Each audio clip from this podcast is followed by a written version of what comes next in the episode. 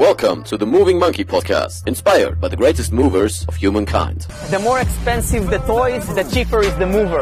I am the greatest. At the end of the day, precision beats power, and time beats speed. Be water, my friend. The best reason to move is because you can. Moin Moin und herzlich willkommen, liebe Monkeys, zum neuen Moving Monkey Podcast in 2021. Ich hoffe, ihr hattet wunderbare Feiertage und ein guten Rutsch. Dies, das seid nicht ausgerutscht. Was ein Allmann-Witz. Ähm, konnte ich mir nicht verkneifen. Und wow, was, was für ein Trip der letzte, der letzte war. 2020.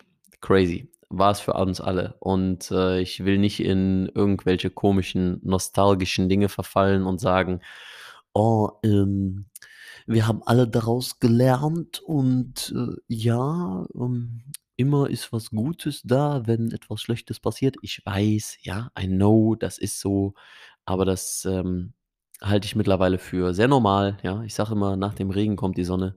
Und ähm, dementsprechend will ich gar nicht so wirklich darauf eingehen, sondern die heutige Podcast-Episode einleiten.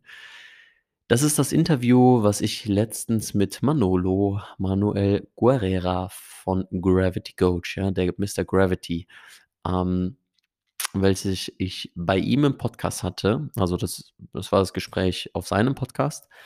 Und da mich die ein oder andere Nachricht erreicht hat, die gesagt hat, ey, Leon, ich fand cool, was du angesprochen hast. Das war mal ganz was anderes. Das war irgendwie ein Einblick so in, in deinen Kopf, den ich sonst nicht so gewähre. Denn ich spreche natürlich über viele Dinge, die mir im Kopf rumgehen, aber wenig über diese Sache, die mich da am meisten dran interessiert, nämlich das äh, Thema der persönlichen Entwicklung. Und ich nehme extra nicht das Wort Persönlichkeitsentwicklung, weil das so sehr mit diesen ganzen Life-Coaches und Chaka-Chaka und du musst positiv denken und Gesetz der Anziehung und all diesem ganzen Kram irgendwie immer zusammenhängt und äh, das äh, mag ich nicht. Deswegen ähm, habe ich, hab ich Manolo darum gebeten, ob ich ähm, die Podcast-Episode ähm, einmal bei mir hochladen kann und äh, als, ähm, ja, als als Dank erstens nochmal an ihn, weil er ein unglaublich guter Gesprächspartner ist, ähm, immer wieder bei solchen Themen. Und äh, deswegen, wenn euch diese Episode hier gefällt und ihr sagt, ihr wollt mehr davon, natürlich, wisst ihr, erstens, schreibt mir, ja, weil wir haben hier im Podcast keine Möglichkeit zu kommentieren, außer wenn ihr mir eine E-Mail schreibt oder wenn ihr mir auf Instagram schreibt und sagt, hey Leon, ich würde gerne nochmal zu diesem oder jenem Thema was hören und das machen auch einige von euch und das sehe ich auch, auch wenn ich nicht immer direkt antworte. Ja, unten steht dann immer gesehen. ähm, aber häufig geht meine Assistentin das durch, ich gehe das durch und ähm, wir schaffen es zwar nicht immer direkt zu antworten, aber wir sehen das und ähm, deswegen danke für eure Nachrichten an dieser Stelle. Also, wenn ihr sagt, hey, das, was ihr jetzt in den nächsten anderthalb bis fast zwei Stunden hört, ist wertvoll und ähm, hilft euch, dann meldet euch gerne und sagt mir Bescheid, was vielleicht besonders etwas war, was euch geholfen hat. Ähm, oder wenn ihr nochmal eine Idee dazu habt. Oder wenn ihr eben wollt, dass ich auf ein paar Themen nochmal mehr eingehe.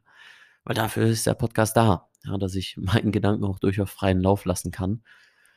Und ähm, vor allem, ja, da ich ja zum Ende des Jahres ein bisschen mehr Fahrt aufgenommen habe mit dem Podcast, weil ich in diesem Jahr auch mehr damit vorhabe, und äh, durchaus andere Wege gehe als letztes Jahr. Das habe ich auf Instagram heute ein bisschen angekündigt und habe gesagt, keine Sorge, es gibt immer noch Content und ähm, es wird immer noch Content geben rund um Bewegungsfreiheit, Schmerzfreiheit und Mobility, all diese Themen, die euch hier interessieren bei Moving Monkey, weswegen ihr mir ja auch folgt. Dennoch möchte ich das, also es ist kein Aber, sondern ein Ja und. Und gleichzeitig möchte ich das Bild etwas weiter fassen, möchte ich den Rahmen etwas weiter fassen und Gesundheit noch ganzheitlicher betrachten. Denn sowohl für Schmerz als auch für Beweglichkeit und all die Themen, die euch, wie gesagt, interessieren am, am Thema Bewegung, da gibt es ganz viele Kontextfaktoren, die darauf einwirken. Und ich möchte auch diese Kontextfaktoren immer mehr beleuchten. Der erste Schritt dazu ist ähm, dieses Interview hier mit, mit Manolo welches er, wie gesagt, muss ich noch einfach nochmal betonen, einfach fantastisch geleitet hat mit seinen Fragen und ähm, auch mit seinem Input an dieser Stelle, der, der sehr, sehr cool ist. Und das zweite Interview, das kommt morgen raus. Das habe ich mit einem guten Freund von mir aufgenommen. Der ein oder andere wird ihn vielleicht kennen. Jan Umland von 61 Minuten Sex. Ähm, genau, oder bekannt als Jan Winter. Und äh, Jan ist eben äh, ebenfalls Physiotherapeut und unter anderem Sexualtherapeut. Und der eine oder andere wird jetzt sagen, wow, warte mal, Leon, bist du komplett verrückt geworden? Jetzt geh doch nicht diese Route. Bitte, ich will ganz normalen Content hören. Keine Sorge. Ja, ich schaffe es, da den Bogen zu spannen. Und äh, ihr werdet sehen, warum. Und vor allem diese beiden Podcasts, heute und morgen, setzen so ein bisschen den Ton für alles weitere, was kommt. Es wird auch noch die normalen Mobility-Episoden geben. Das ist das, was ich gesagt habe. Ich bin jemand, der kein Entweder-Oder-Denken hat, sondern ein Ja-und-Denken. Also nicht der Esel, der vor Heu und Wasser steht und weil er nicht vernünftig abwägen kann und in Sequenz denken kann, also sequenzielles Denken, der sagt, oh, scheiße, ich weiß nicht, ich habe Hunger, ich habe Durst, ich habe Hunger und dann vor Durst oder vor, vor Hunger stirbt weil er sich nicht entscheiden konnte, statt hinzugehen und erst was zu trinken und dann was zu essen oder erst was zu essen, dann was zu trinken.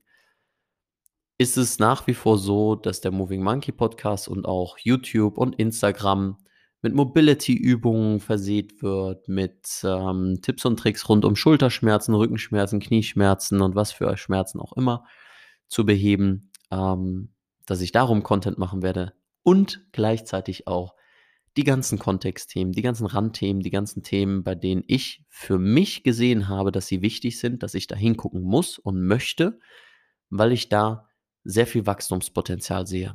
Und ähm, wir können manchmal auch immer nur so in eine Richtung wachsen bis zu einem gewissen Grad. Und wenn wir nicht die andere Richtung betrachten, ähm, die anderen Faktoren, die noch wichtig sind, dann, dann limitieren wir unser eigenes Wachstum. Und wenn es eine Sache gibt, die mich persönlich am meisten motiviert, dann ist das persönliches Wachstum. Und ähm, ich hoffe, das ist bei dir genauso. Aber wenn du bis hierhin jetzt schon zuhörst und meinem Gequatsche zuhörst, dann wird das so sein. Deswegen danke da für deine Aufmerksamkeit, für deine Geduld. Und ich würde sagen, ich packe jetzt einfach hier die Episode rein von Manolo und mir und ähm, hinterlasst auf jeden Fall auch ein Abo bei Manolo. Ja, sein Podcast ist unten auch verlinkt. Nochmal als Dank, dass ich hier die Podcast-Episode einmal copy-pasten kann. Ähm, und äh, wenn euch mein Content gefällt, wird euch der von Manolo erst recht gefallen. Deswegen geht mal rüber zu ihm auf Instagram, auf, auf, ähm, auf den Podcast, sagt ihm, hey, ihr kommt vom Moving Monkey Podcast, geiler Podcast, den du hier hast, oder wie auch immer, bestellt ihm einen Gruß, sagt, dass ihr von hier kommt. Und natürlich wisst ihr, das schreibe ich auch immer in die Video, in die, in die Podcast-Beschreibung. Wenn euch diese Episode gefällt, dann einfach einen Screenshot machen, in die Instagram-Story packen und äh, mich markieren und dann freue ich mich, wenn ich das teilen kann, der Monkey Gang. Ja, also danke für euer Zuhören und jetzt einfach reinstarten in die Episode mit Manolo und ähm, ja, ich sag's einfach, keep moving, ist der sexy. Bis später. So, wir sind auf Sendung. Sendung Momendung. Ja, wer ist denn da? Ja, guten Morgen. Äh, guten Morgen, guten Mittag, guten Abend, liebe Leute. Hier ist der Monkey. Der Monkey ist im Haus. Ich freue mich. Ich glaube, das ist, äh, wir haben mal einen Podcast mit dir gemacht. Oder du mit mir, ja gesagt. Ja. Wir haben den mit dir gemacht. Das ist aber schon länger her, da waren wir im CrossFit. Das war noch vor Corona. Weit vor Corona. Ja, so, und ich habe gedacht, wir quatschen jetzt einfach weiter. Genau, wir haben ja schon ein bisschen sinniert. Ähm, ich finde deine Reise extrem geil, die du gerade machst. Was meinst du genau? Ja, ich meine, wir sind ja beide in in der, ich will nicht sagen in der gleichen äh, Nische, weil du bist Physio, ich bin kein Physio, aber wir interessieren uns halt beide für Bewegung. Dann habe ich halt für mich feststellen dürfen, Bewegung ist das eine, Mindset ist das andere und alles, was mit, mit dem Kopf zu tun hat. Und äh, du darfst selber erzählen, was du erzählen möchtest, mhm. was dich da gerade so ein bisschen äh, mh, beschäftigt, was du wichtig findest, wenn es da, wenn es um die Körperarbeit geht, mhm. ähm, im Hinblick auf Geist. Ich überlasse dir einfach mal mhm. the mic. ähm, naja, ich denke vor allem diese Zeit ähm, sorgt für noch mehr Introspektion, wenn man, wenn man sich dem ein bisschen öffnet. Ähm, ich finde das Thema, sich selbst zu reflektieren, einfach ultra, ultra wichtig. Ähm, hab da ja auch noch selbst, ich meine, ich habe so ein paar Monkey Mindset Episoden immer mal veröffentlicht, aber es war immer in dem Bezug von Schmerz, immer in dem Bezug von Bewegung, immer in dem Bezug von Körper, irgendwie was, was damit zu tun hatte. Und wer vielleicht auf Instagram ein, zwei Texte mal liest oder vielleicht sogar noch meinen alten Blog entdeckt hat, ähm, da habe ich damals über 100 Tage jeden Tag einen Text geschrieben. Ähm, auf eine Art und Weise, wie ich halt, also so verarbeite ich meine Gedanken, so verarbeite ich meine Emotionen sehr gut, äh, übers Schreiben eben. Wo ist dieser Blog zu finden? Ähm, einfach mal Leon Victor, also mit C, auf Facebook eingeben oder einfach auf meiner Movie Monkey Seite, wenn man über einen Desktop geht und dann unter den Liked Pages. Also ich habe mit meiner Movie Monkey Seite diese Seite geliked und äh, dann findet man das darüber. Mhm. Ähm, da findet man mh, so, ich glaube 105 oder 110 Texte von mir noch, die gar nicht wirklich in Bezug auf Bewegung sind. Der eine oder andere schon, weil irgendwann ist das eine in das andere übergegangen. Moving Monkey war das Hauptding und ähm, ich habe halt früher, habe ich auch noch wenig darüber erzählt tatsächlich, aber ähm, ich habe früher mit einem Blog gestartet, der der Gesundheit als Thema hatte, weswegen auch mein allererstes Buch Pragmatisch Gesund entstanden ist, als ich 17 war. Das ist Ähm, auch geil, mit 17 einfach mal ein Buch rausgebracht. Ich kenne keinen, der mit 17 einfach mal ein Buch geschrieben hat. Ja, ich habe mich halt mit dem Thema beschäftigt, Gesundheit, und habe mich da, habe da selbst einige Erfahrungen machen dürfen, die ähm, für meinen Körper nicht so geil waren. Also ähm, Thema Magersucht und so weiter. Habe ich auch noch selbst auf Movie Monkey auch sehr wenig drüber drüber erzählt, aber ähm, ich komme halt aus einem aus einem Bereich halt wie gesagt Leistungsfußball, der ein und alles für mich war. Und ähm, habe dann aber bei meiner letzten oder quasi letzten Station Fortuna Köln mh, habe ich das leider in einem Moment aufhören müssen, in dem es mir oder weil ich ähm, körperlich einfach nicht mehr dazu fähig war, Leistung zu zeigen und Leistung zu geben. Und das hatte mit diesen ganzen Umständen zu tun und das bringt mich gleich nochmal full circle äh, zurück zu dem Punkt, den ich eben angefangen habe mit Introspektion, ähm, dass die, die Umstände, warum ich zu Fortuna Köln gegangen bin, waren, dass ich umgezogen bin von Mönchengladbach nach Pulheim. Ähm, Pulheim ist ein Vorort von Köln und ähm, dort habe ich dann mein Abi beendet. Das heißt, so ab der zehnten, ich habe die elfte und zwölfte woanders gemacht. Die zehnte hatte ich noch in Mönchengladbach gemacht. So, und wer das kennt, wie gesagt, ich hatte G8, deswegen nur zwölf Jahre. Ähm, wer das kennt, dass man in die Oberstufe kommt, zehnte Klasse, da weiß man, dass dieser Klasse gegen Klasse auf einmal mehr zur Einheit wird, von wegen wir sind eine Stufe. Bedeutet die ganzen Freundschaften, die sich über die Jahre vielleicht auch außerhalb der Schule, durch Fußball, durch andere Vereine, durch Sport, durch gemeinschaftliche Treffen von Klassen, von Freunden und whatever, Geburtstage und so, ähm, dass sich das in der Oberstufe halt einfach auf ein ganz, ganz anderes Level dann äh, ausweitet. Und das ist mir verloren, abhanden gegangen. Dadurch, dass ich in der 11. dann nämlich umgezogen bin. Und habe dann weder wirklich Kontakt noch zu meinen alten Freunden gehabt, als auch, ähm, also es, der war da, aber halt nicht mehr so intensiv. Und vor allem hatte ich dieses Gruppengefühl, diese, diese Stufendynamik und all das, dieses sich wohlzufühlen irgendwie und da irgendwie auch ein Teil erwachsen zu werden. Ähm, das hatte ich nicht mehr, weil als ich nach Pulheim kam, da waren die halt schon in ihrer Stufe ja schon so eingespielt und die kannten sich auch über Jahre, weil sie in der, in der Schule die ganze Zeit waren und ich kam halt als Neuer dazu. In einem Zeitpunkt, in dem es eigentlich nicht gut gewesen wäre, so einen neuen Umbruch zu haben. Heißt nicht, dass ich, dass ich da keine Freunde hatte oder mit Leuten nicht klargekommen bin. Ich finde immer oder fand immer überall irgendwo Anschluss. Ähm, was mich nur dazu geführt hat, dass ich diese Thematik, sich mit mir selbst auseinanderzusetzen, mit meinen eigenen Zielen, da quasi wie auf, man nennt das ja so gerne, Steroide gesetzt wurde. Also dass das einfach sich multipliziert hat, weil ich hatte nicht mehr dieses Outgoing, ich, hab, ich kümmere mich um meine Freunde und bla und ich habe diese Freundschaften und ich pflege die und so, sondern ich war halt mehr oder weniger, es klingt komisch, aber ich war mehr oder weniger alleine. Ähm, auch wenn ich irgendwo Leute hatte, mit denen ich mich verstanden habe, es waren halt keine Freundschaften. So, man war halt in einer Stufe dann in Pulheim und das hat sehr an mir äh, genagt, dass halt dieses ganze Umfeld weggebrochen ist. Mein Fußballverein, der dann dadurch ja auch gewechselt hat. Es war dann zwar eine Möglichkeit, nochmal auf ein neues Level zu kommen, nur das Problem ist, dadurch, dass das ganze andere Umfeld weggebrochen ist in dem Sinne, ähm, habe ich das sehr in mich reinverfressen oder sehr in mich reingefressen, diesen, diesen Frust, der mir am Anfang auch nicht bewusst war, dass das von dieser unglücklichen Situation herkommt, ähm, dieser Umzug. Ähm, weil auch bei dem Umzug gab es Probleme, weswegen ich dann noch nicht mal in der, in der Schule in Pulheim wirklich anknüpfen konnte, weil wir konnten nicht ins Haus rein, weil da gab es Probleme und dann mussten wir immer bei meinem Stiefvater unterkommen, der aber äh, in Leverkusen in der Nähe Monheim da wohnte und das war dann immer noch Zusatzweg und wir mussten viel zu früh aufstehen, damit wir pünktlich zur Schule und ich hatte dann noch Leistungsfußball und also ich war nicht zu Hause, ich war die ganze Zeit nur unterwegs, ich hatte kaum Möglichkeiten, irgendwelche Freundschaften zu knüpfen. Es war alles neu, das komplette Umfeld, sowohl Schule als auch mein Herzensstück Fußball.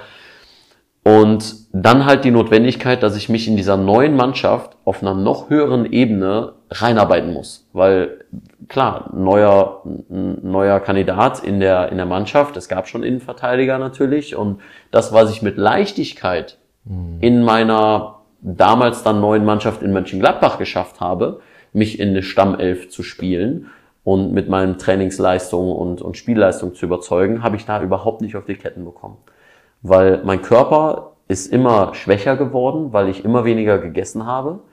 Was dazu auch geführt hat, war, dass ich mich mit dem Thema gesunde Ernährung auseinandergesetzt habe. Ja, das war so der erste Kontaktpunkt mit, ja, ich will ja Muskeln aufbauen und ich will ja fit sein. Ich habe dann zu Hause Home Training gemacht und so. Das heißt, hatte doppelt und dreifachen Output, aber kaum Input, weil ich mich low carb ernährt habe. Was bei diesem Output, den ich hatte, mhm. viermal Leistungsfußball in der Woche plus glaube ich, an jedem anderen Tag, wenn nicht sogar doppelt, Krafttraining. Ja, und ich war so bekloppt und bescheuert, dass ich gesagt habe, ich gehe ins Gym. Das war das erste Mal, dass ich ins Fitnessstudio durfte, weil dann war ich 16, durfte ich ins Fitnessstudio. Endlich. Aber dann macht Leon folgendes. Hat lange Schule bis 16 Uhr. Geht von der Schule direkt zum Fitness, wärmt sich dort 20 Minuten auf dem Laufband aus, auf, und zwar nicht aufwärmen, sondern Leon macht Vollsprint. Ja, dass er richtig anfängt zu schwitzen. Dann macht er Krafttraining und dann, ohne irgendetwas zu essen, ja, letztes Mal gegessen dann in der Schule irgendwann um drei Uhr oder so, also Stunde Training, dann in den Zug, dann nach Köln nochmal anderthalb Stunden, bis ich in der Südstadt war bei Fortuna. Und dort dann noch ähm, anderthalb Stunden sehr intensives Fußballtraining. Also wirklich sehr intensives, mhm. weil Hochleistungslevel. Ja. Ähm, und das viermal in der Woche, also viermal in der Woche Fußball. Damit meint dreimal Training, manchmal einmal so Zusatztraining am Samstag, wenn wir noch sonntags ein Spiel hatten. Und sonntags dann Spiel. Wo ich aber dann meistens auf der Bank saß, weil ähm, ich mich, wie gesagt, nicht in die, in die Elf reinspielen konnte, was mich jedes Mal frustriert hat, weil ich kannte das nur in meiner ganzen Fußballzeit ich stehe auf dem Platz am Spiel und das war nie eine Frage. Ich war Mannschaftskapitän sonst immer, ich habe immer die Mannschaft geführt auch und dort habe ich keinerlei Fuß fassen können. Ähm, was mich extrem frustriert hat, ähm, was dann dazu geführt hat, dass ich mich noch mehr ähm, da reingearbeitet habe mit dieses Ernährung und ich muss meinen Sport durchziehen. Ich muss halt einfach ballern, ich muss halt mhm. mehr machen. Ja, ich entspreche nicht mehr meinem eigenen Bild. Was mache ich? Ich mache einfach mehr. So. Warum habe ich das Ganze jetzt erzählt? Weil das lange oder kurz dazu geführt hat, dass äh, ich natürlich nicht happy war. Zweitens, ich bin in der Vorbereitung vom Abitur. Das muss man ebenso noch mitsehen. Das heißt, es ist, es ist in der Schule ebenso noch kognitiv Leistung gefragt, ebenso wie ich von meinem Körper absolute Höchstleistung verlange, gleichzeitig aber nicht wirklich esse. Hab dann 10 Kilo verloren, ohne dass ich es bemerkt habe. Ich habe halt bemerkt, dass ich auf einmal Muskelstränge mehr sehe. Meine ganzen Beine waren total adrig und äh, also wirklich, ich habe, wenn ich wenn ich trainiert hatte, also man konnte auf der Innenseite meines Oberschenkels komplett Adern sehen, mhm. also komplett. Ja. Ähm, bis dann eines Tages, erstens, also es gab zwei Dinge, die das Ganze sehr extrem verändert haben, die auch dazu, in, die zu der Entscheidung geführt haben, dass ich nicht mehr Fußball spiele und die diese ganze Reise auch mit Moving Monkey irgendwie in diese Richtung gebracht haben. Ähm, weil dann danach habe ich nämlich mein Buch geschrieben und so weiter. Ähm, und ich komme gleich zu dem Punkt, Es warum, wird Zeit, Junge. ja, warum mich das zu dem Thema In- Introspektion äh, bringt, auch in dieser Zeit, wie wir sie jetzt haben. Weil es ist auch eine Krise. Ja? Das ist jetzt eine externe Krise, aber das war für mich eine persönliche Krise. Und das ist gerade so der gemeinsame Nenner, um, um den ich das gerade erzähle. Ähm, naja, lange Rede, kurzer Sinn. Erstens, ich kam zu einem Spiel und dann sagte schon einer, der ja, ein bisschen assi, muss man halt einfach sagen, war ein bisschen asozialer Typ äh, aus der Mannschaft, ähm, der äh, ja, sich immer so ein bisschen, so, war halt echter krasser Prolet und so weiter. Und ähm, naja, der hat auch kein Blatt vom Mund genommen. Und dann kam ich da an und äh, dann sagte er schon zu den Leuten, ich habe es halt gehört, ah, guck mal, da kommt der Magersüchtige. Und ich habe es in dem Moment gar nicht so aufgefasst und gar nicht so aufgenommen. Aber das mit der Information, dass meine Mutter dann gesagt hatte, weil meine Haut hat sich so ein bisschen orange gefärbt, klassisches Zeichen für, wenn die Leber einfach so ein bisschen, also jeder Arzt wird mich vielleicht jetzt gerade köpfen, aber das ist das, was ich so aus meiner Recherche ähm, mitbekommen habe, wenn die Leber nicht vernünftig äh, funktioniert in dem Fall. Ähm, oder dass es da ein paar Probleme mit gibt dass meine Mutter mich aufgrund dessen dann zum Arzt gebracht hat, zum Kinderarzt in Pulheim und gesagt hat, wir müssen das untersuchen, das gefällt mir so nicht. Weil ich habe mir in meine Ernährung nicht reinreden lassen. Jeder hat mir gesagt, das ist nicht gesund, kann nicht gesund sein und so weiter und Was hast du denn da alles gegessen? Ey, ich habe Low Carb des Todes. Das war nicht Low Carb, es war eigentlich No Carb. Weil ich habe ich hab ein, ein Buch über äh, Low Carb Ernährung gelesen, äh, dieses Loki oder so, wie sich das dann damals auch nannte, eines dieser Prinzipien und dachte, das sei die, das sei die tolle Ernährungsweise als Sportler und die haben das natürlich alles so dogmatisch beschrieben, wie es nur ging, so wie das leider halt häufig der Fall ist, dass halt das nicht differenziert genug beschrieben wird. Und ich habe halt nur ein Buch gelesen und vergessen, ein zweites zu lesen. Ja, also eins vielleicht mit einer Gegenansicht. Naja, habe mich halt total verrannt da drin. Und äh, der Arzt sagte dann auch, ja, Sie haben eine leichte Anorexie. Ich so, bitte was? Naja, eine leichte Form von Magersucht. Also eine, eine Vorform. Es war keine wirkliche Magersucht so. Ähm, dafür war ich noch zu gut beisammen. Aber ähm, ja, ich habe einfach von 75 Kilo war ich auf einmal auf 65.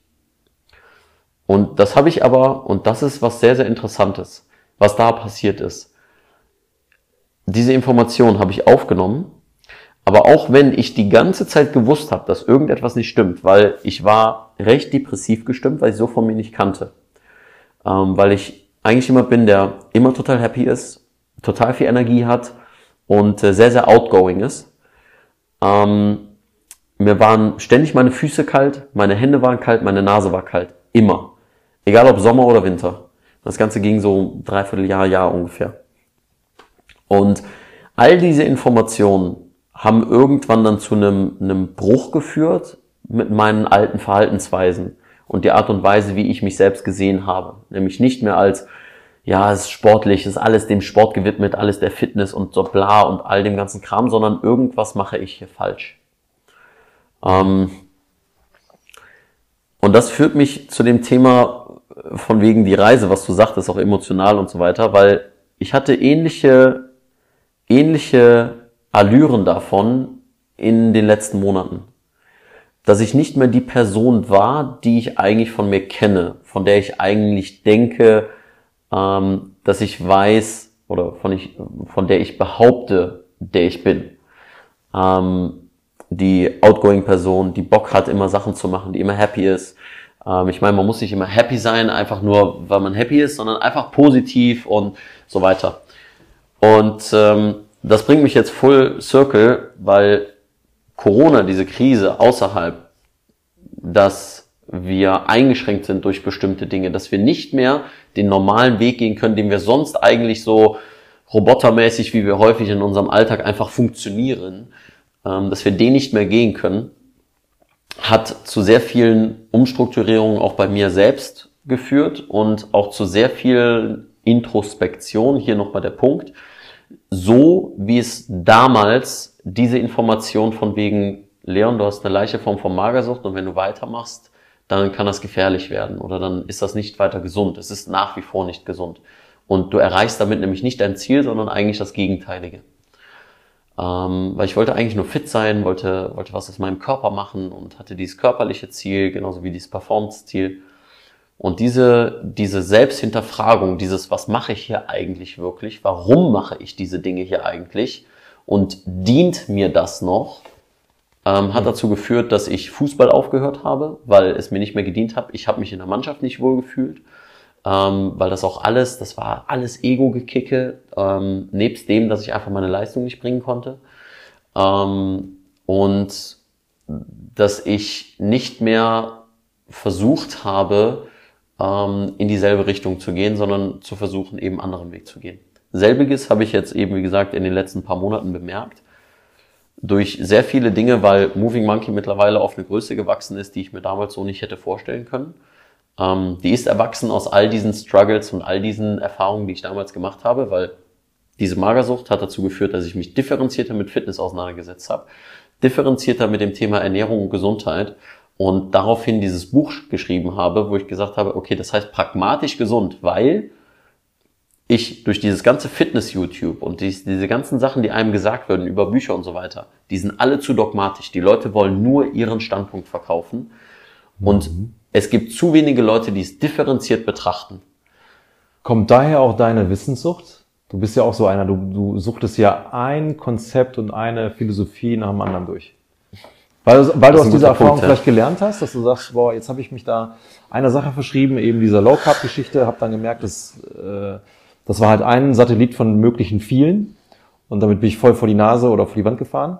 Ist das vielleicht einer der Dinge, wo du sagst, ja, das könnte der äh, ein entscheidender Punkt sein zumindest. Das, das ist cool, dass du das sagst, weil ich würde jetzt erstmal direkt sagen, ja, habe ich so tatsächlich noch nicht gesehen. Sehe ich jetzt erst so, dadurch, dass du es mir gerade so reflektierst, das finde ich sehr geil, danke dafür.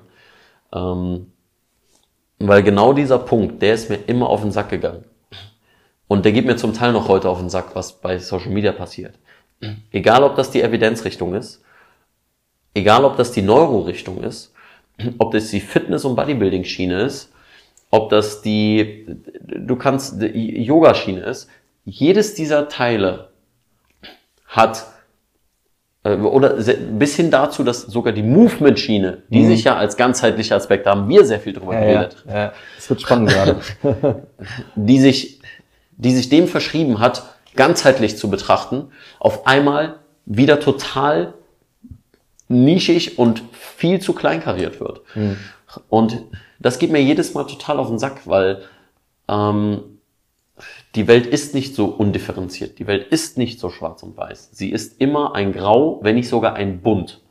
Und, und genau unter diesem Aspekt denke ich mir, Neuro cool, Evidenz cool, ähm, klassische Schulmedizin cool, traditionelle meinetwegen chinesische Medizin bis hin zu Konzepten, die keinerlei wirklichen auch ja meinetwegen wieder Evidenzstandard erfüllen oder oder irgendeinen anderen Standard erfüllen, den Leute sich irgendwo aus der Nase gezogen haben.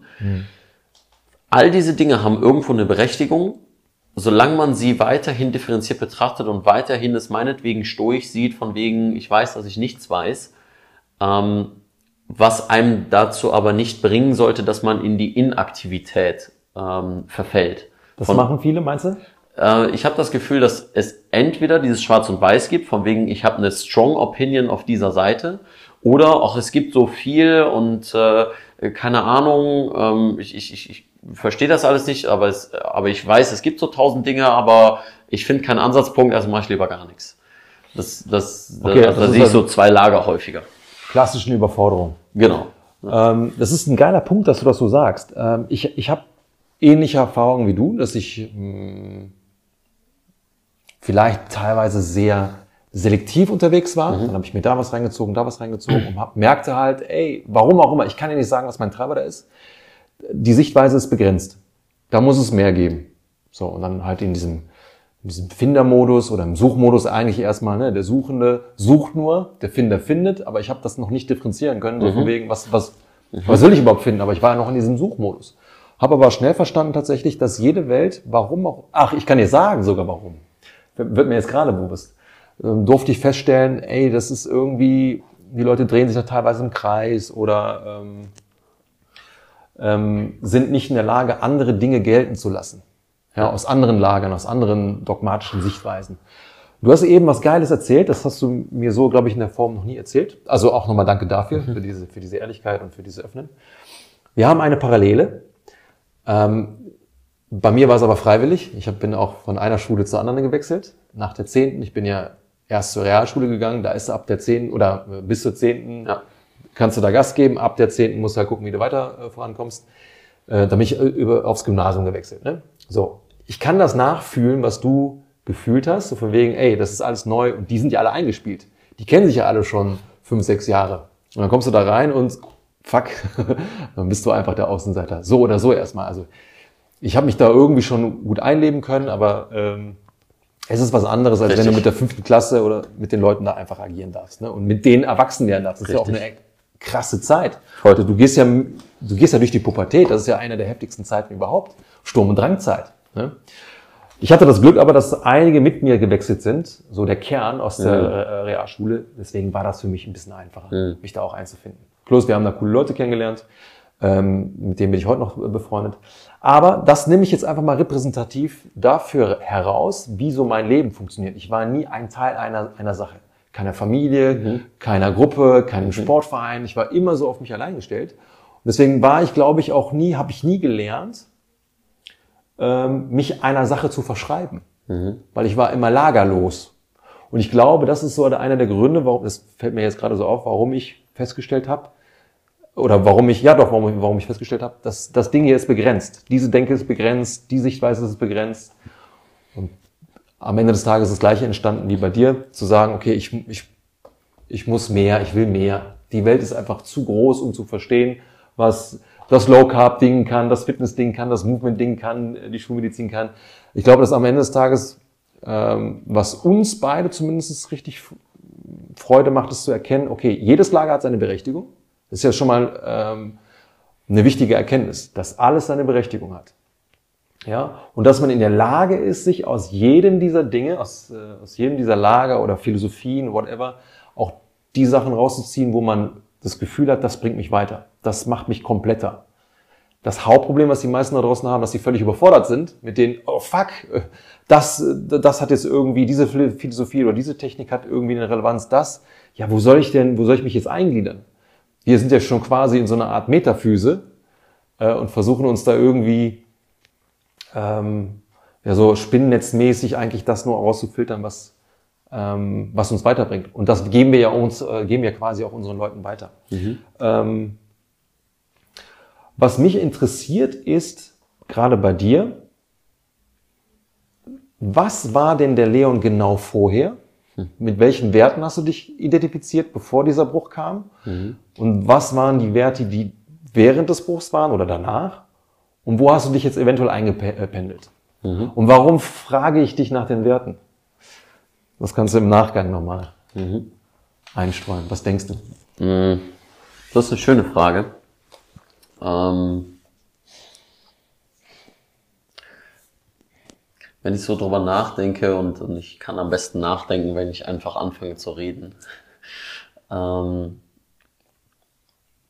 damals war dieses Leistung, also für mich ist Leistung zu erbringen so oder so schon immer ein, ein Treiber meines Lebens. Ähm, dass ich Erwartungshaltung an mich stelle, die ich unbedingt und zwingend erfüllen muss. Ich denke, das hat jeder irgendwo. Ähm, aber vor allem unter diesem Aspekt von wegen dieses, diese Messlatte einfach extrem hoch zu setzen und dann aber zu erwarten, mindestens noch einen Meter höher zu springen. Bedeutet, zu schaffen, dass trotz Abitur, trotz Umzug, trotz Training und, und Leistungsfußball und all diesen ganzen Sachen, die da waren, ich gesagt habe, ja, das schaffe ich ja. Ist mir egal, was, was passiert, aber ich mache das jetzt einfach. Und, und ich, und ich muss das schaffen. Weil ich darf hierbei nicht versagen. Und ähm, das hat dazu geführt, dass ich immer weitergemacht habe, mich immer weiter in diese Richtung verrannt habe, statt zu sagen, warte mal, ist das denn überhaupt die Richtung, in die ich gehen will?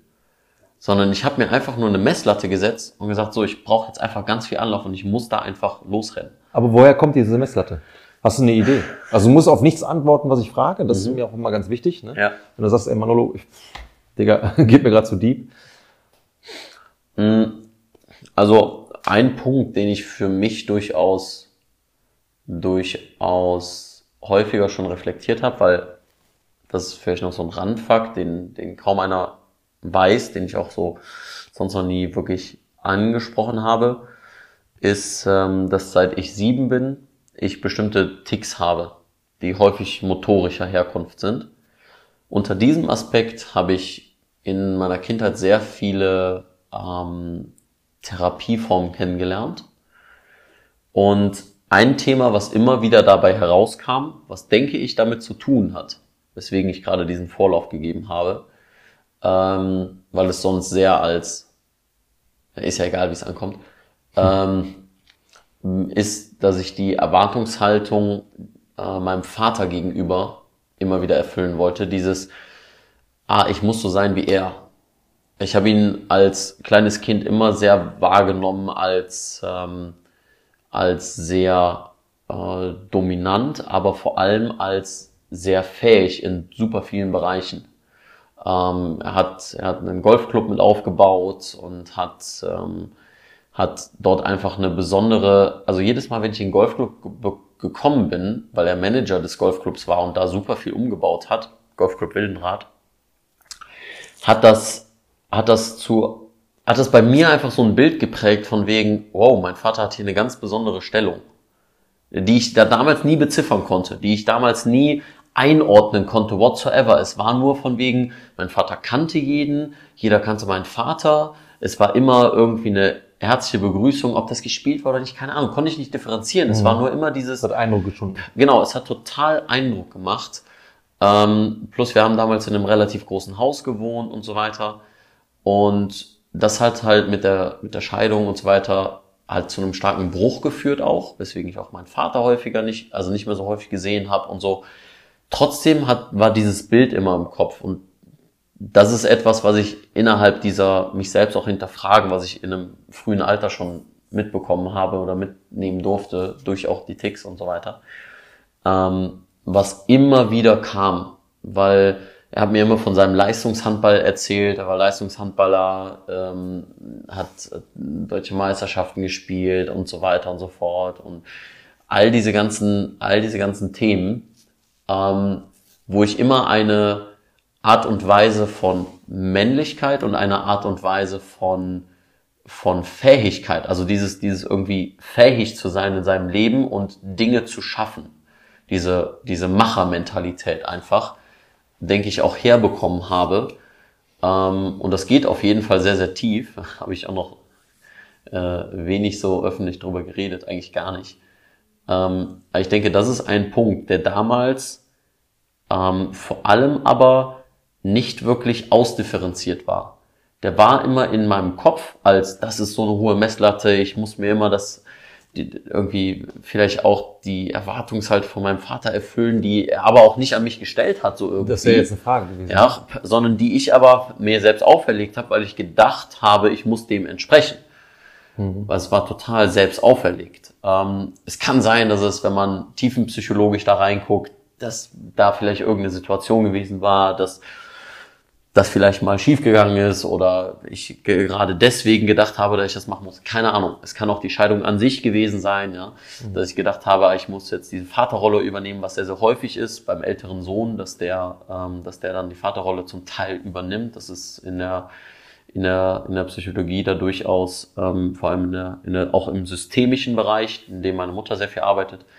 Ähm, äh, ist das durchaus häufig so, ja, dass halt Rollen übernommen werden, die nicht mehr da sind innerhalb des Familienkonstrukts. Mhm. Ja, ich auch so. Ähm, aber gut, das sind, wenn, wenn du mich das so fragst, denke ich, führt das oder war das eine Sache dazu und warum ich sage, nicht ausdifferenziertes Bild, denke ich mir, ähm, oder habe ich auch schon häufiger drüber nachgedacht, dass halt genau dieser Punkt von, ich habe gedacht, ich muss diesem Bild entsprechen, aber ich habe nicht hinterfragt, woher dieses Bild kommt und ob das überhaupt das Bild ist, was zu mir passt und was zu meinen eigenen Zielen passt und zu den Dingen, die ich erreichen will, ob mich das auf eine gesunde und nachhaltige Weise mein Ziel näher bringt, ähm, diese Art und Weise zu schalten und zu walten. Und das hat sich durch diesen Bruch von auch meinem eigenen Selbstbild, ich kann keine Leistung mehr bringen, weil ich physisch dazu nicht mehr in der Lage bin. Ich habe zum Teil, sollten wir von der einen Platzhälfte zur anderen sprinten. Also nur die Hälfte des Platzes. Einen halben Platz. Ich konnte bis zur Hälfte oder gar, sagen wir mal, 10, 15 Meter konnte ich sprinten.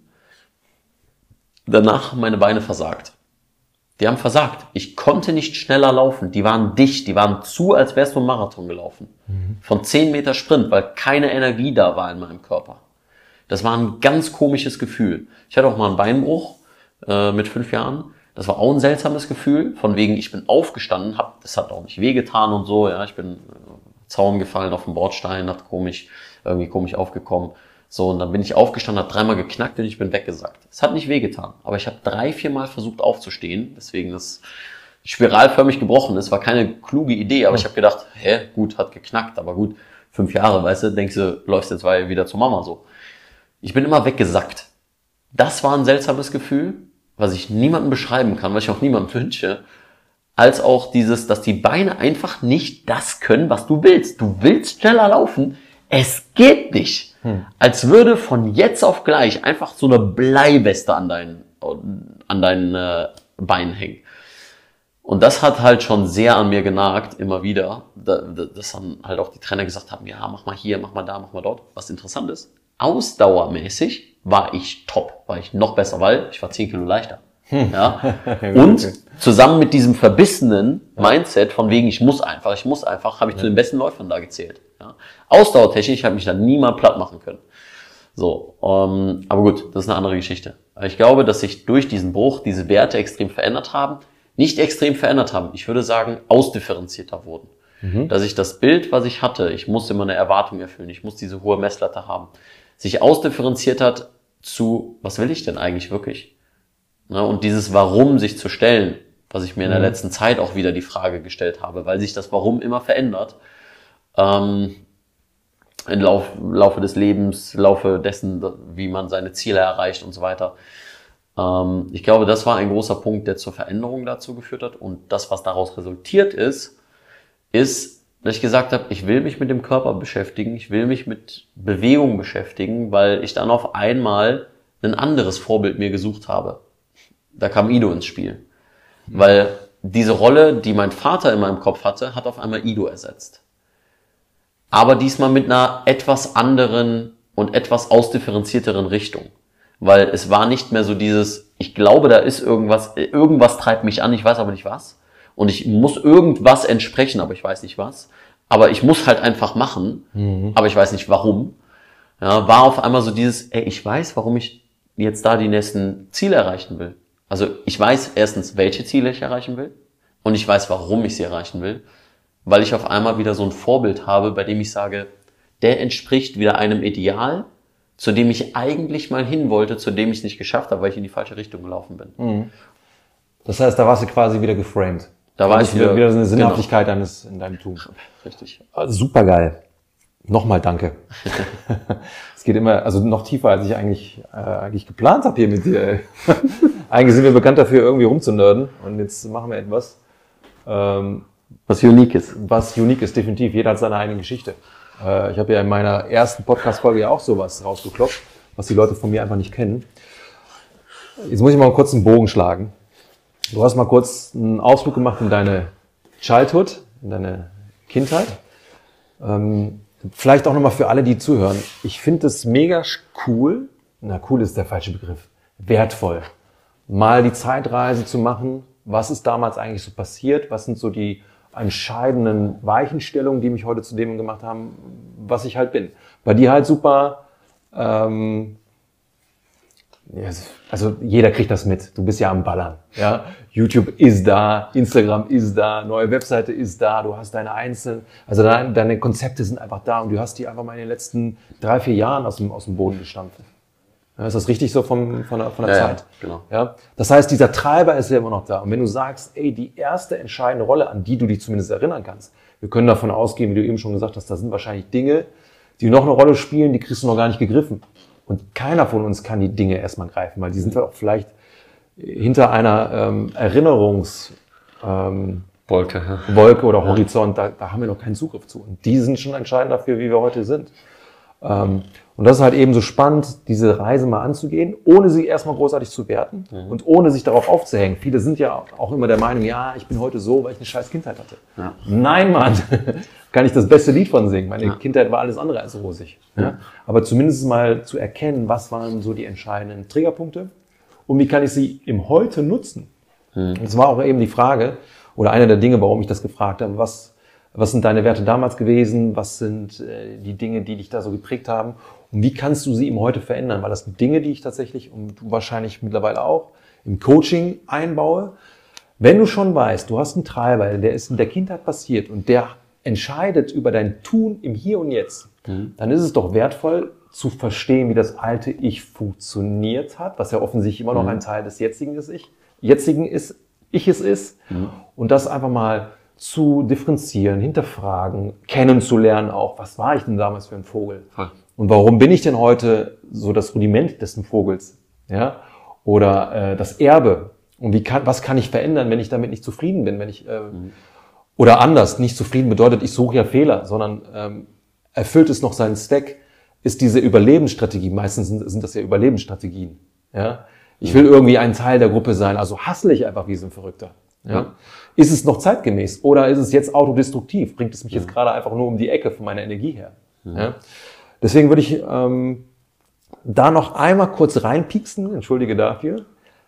Kannst du ein, zwei, drei Werte auch mal benennen, die du damals hattest, die dann in der Bruchzeit kamen und wo du sagst, jetzt sind sie heute ein bisschen solider geworden. Jetzt kann ich sagen, das ist jetzt so, so ein, zwei, drei Werte, die, die haben sich jetzt gefestigt aufgrund dieser Reise.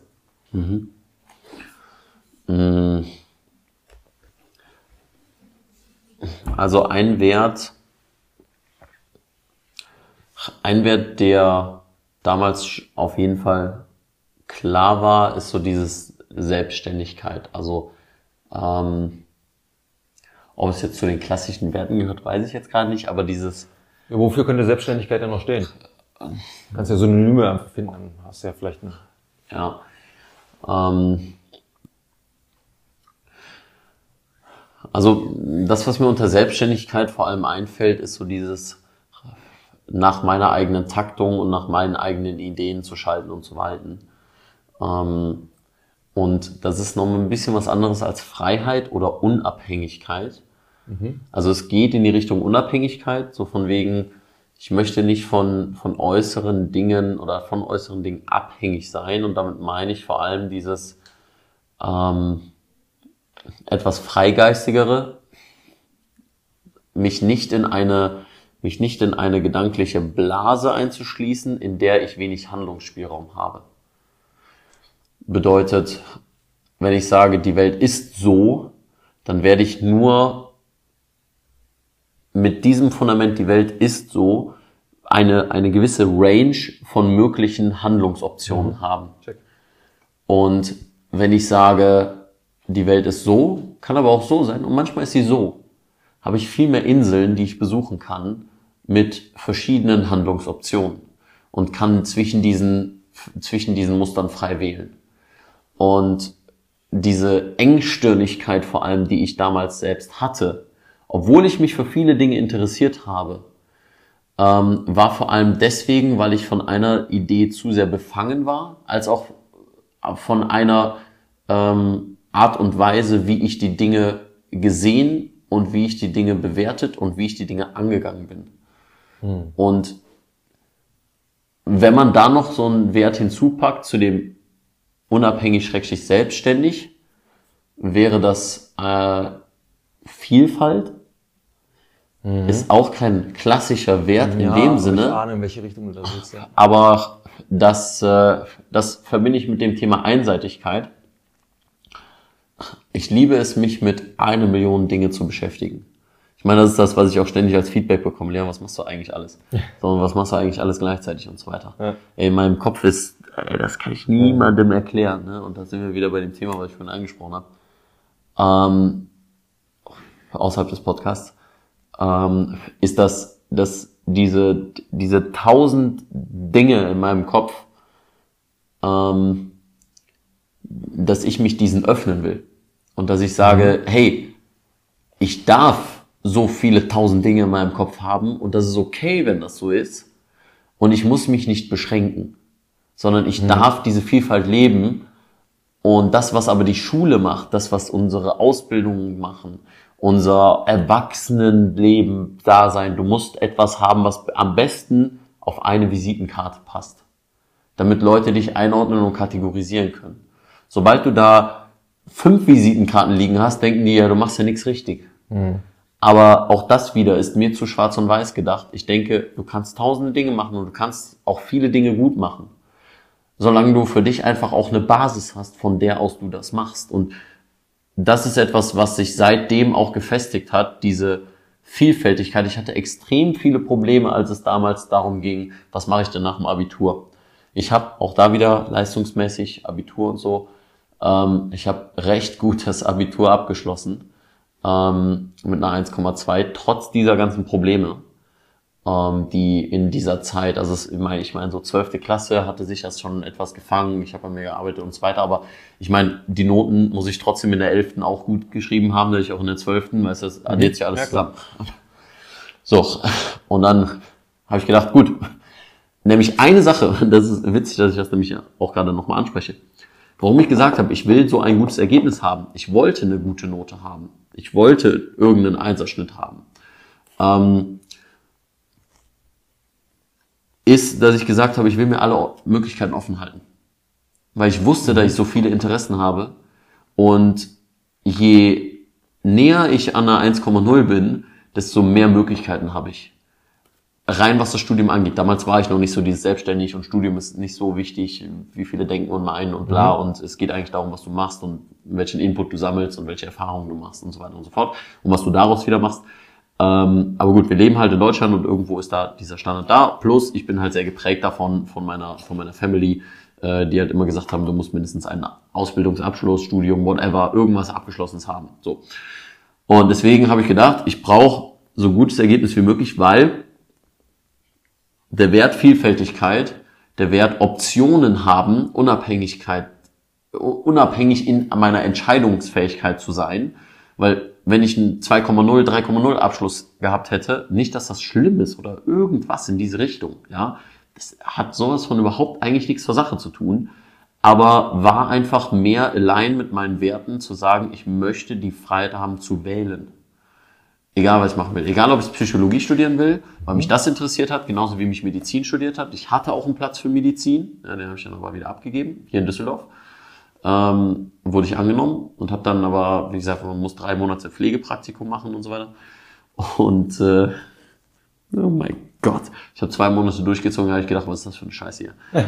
ähm, ja, weil es einfach überhaupt nicht mit dem menschlichen Körper zu tun hat.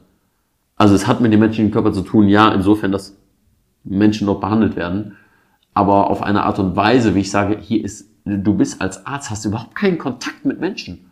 So, du sitzt, die saßen die ganze Zeit nur vor ihrem PC und das ist nicht deren Menschen geschuldet, sondern dem System geschuldet.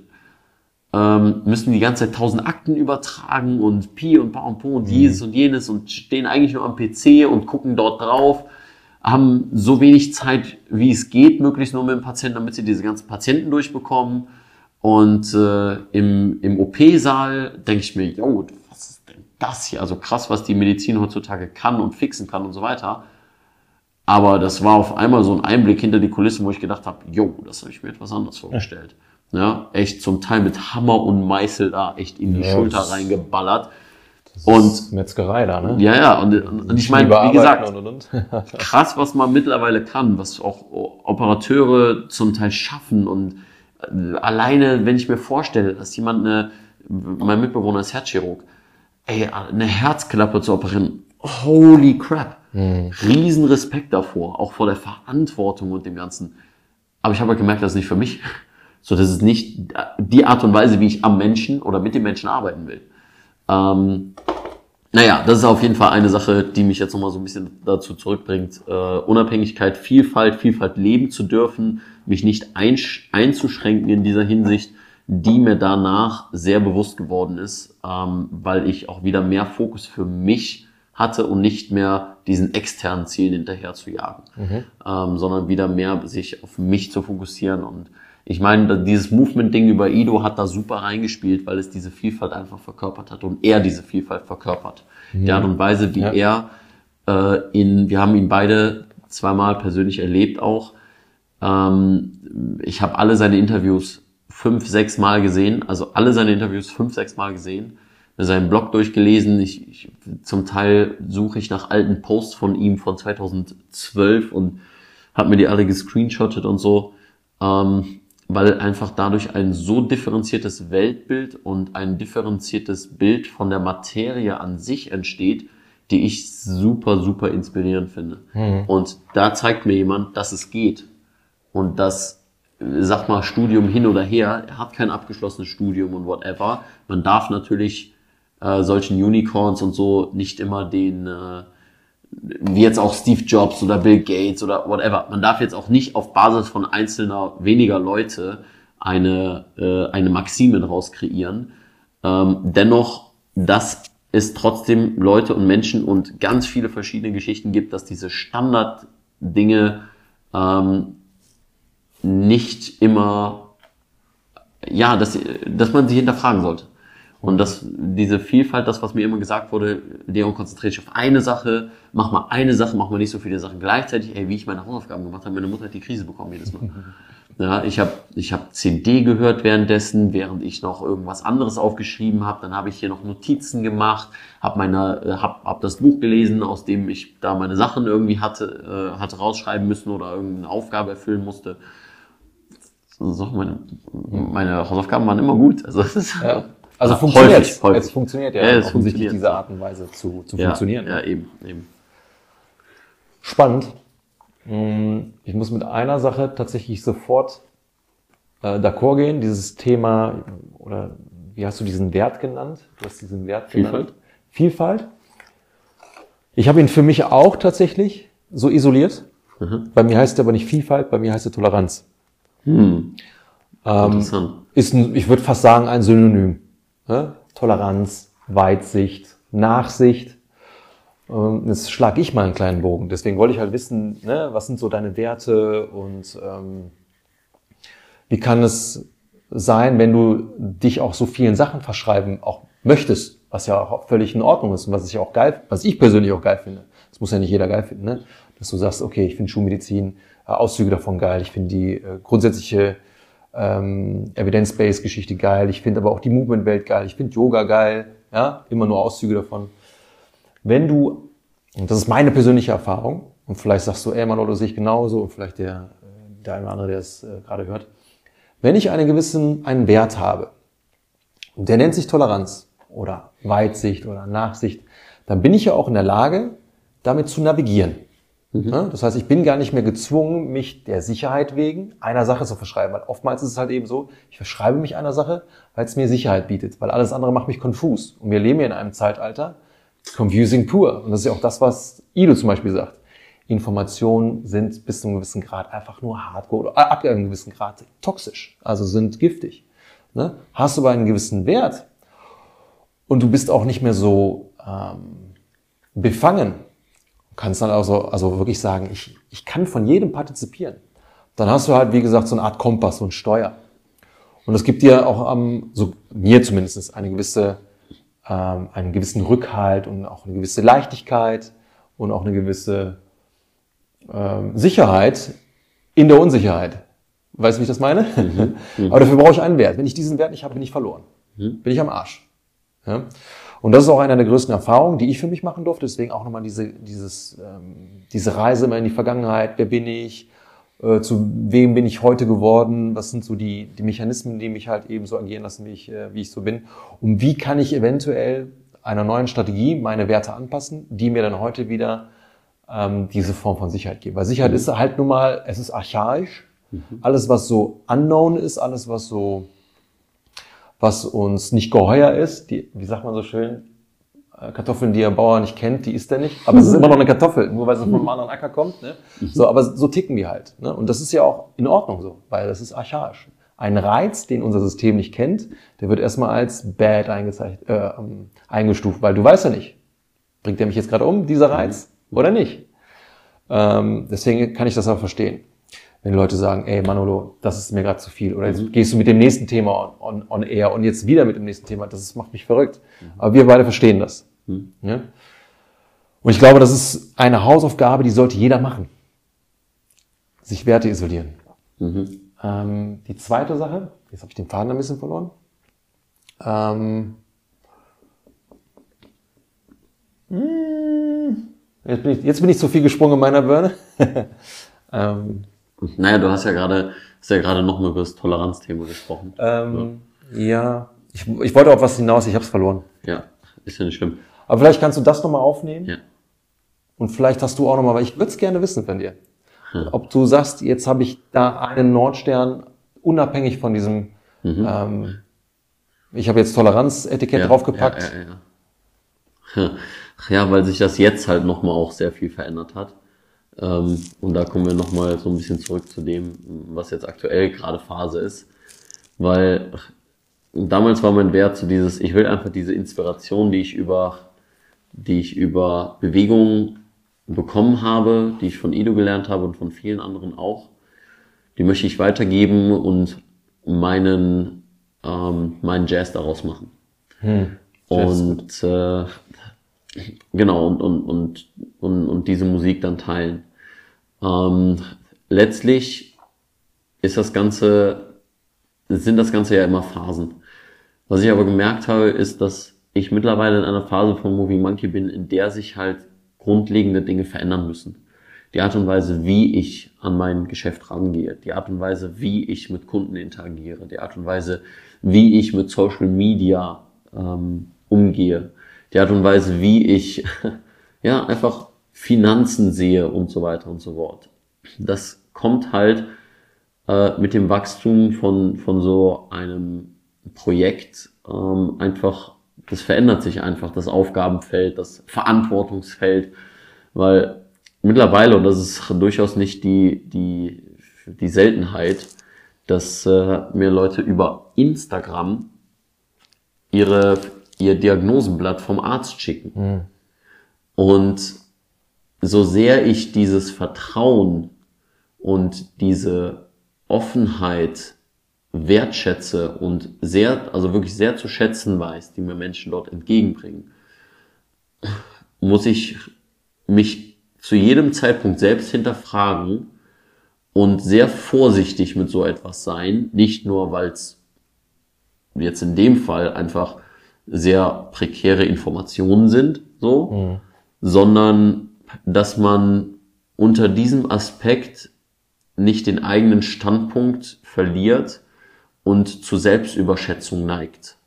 Weil das ist das Problem von Social Media und vom Coach sein, was es häufig mit sich bringt, weil du wirst gefragt in der Erwartung, dass du Antworten hast. Und das Bild, was man aufbaut, ist auch, dass man in dieser, in diesem Bereich, dass sich Leute an dich wenden, weil du ja auch eine Persona aufbaust, die Dinge weiß und um dieses Wissen herum, um diese Expertise herum, das Selbstbild begründet wird. Jetzt ist es aber der Punkt, dass erstens man sich sehr viel Wachstum nimmt, wenn man die Dinge immer gleich behält. Bedeutet, ich habe so viel Social Media Content gemacht, dass ich irgendwann gedacht habe, ich kann jetzt zwar immer mehr Social Media Content machen, aber ich habe das Gefühl, ich wachse in meinem Content nicht. Weil ich immer, ich mache Dinge, ich mache Content über Dinge, die ich bereits weiß. Aber auch nur bis zu einem gewissen Grad. Ich habe immer versucht, das zu teilen, wo ich auch wirklich dahinter stehe. Weil ich könnte eine Million Übungen kopieren und die Leute würden es mir abkaufen. Aber genau das ist nämlich eine große Gefahr. Dass man dieses Vertrauen anfängt auszunutzen und diese, diese ähm, Likes und dieses Following und diese Zahlen, dass das zu Selbstüberschätzung führt. Von wegen, ich kann ja jetzt einfach machen, was ich will. Und dass man dann anfängt, nicht mehr seinen Werten sich treu zu bleiben, was ich in vielerlei Hinsicht bei einigen Influencern, nicht jetzt unbedingt deutsche Bereich und so weiter, aber ich habe sehr viel Recherche in diesen ganzen Influencer-Dingen gehabt. Ich habe mir sehr viel Content von anderen angeguckt, habe mir die Historie von denen angeguckt und es ist ganz häufig passiert, dass sie dann Opfer ihrer eigenen selbst geworden sind. Dass, dass nämlich das Ding an sich, dieses Influencer-Ding an sich oder dieses Social-Media-Content an sich machen, auf einmal nur noch dem Ziel gefolgt ist, Social-Media-Content zu machen. Und nicht mehr die Intention hatte, mit der die Leute eigentlich gestartet sind. Und das finde ich einfach, fand ich einfach gefährlich.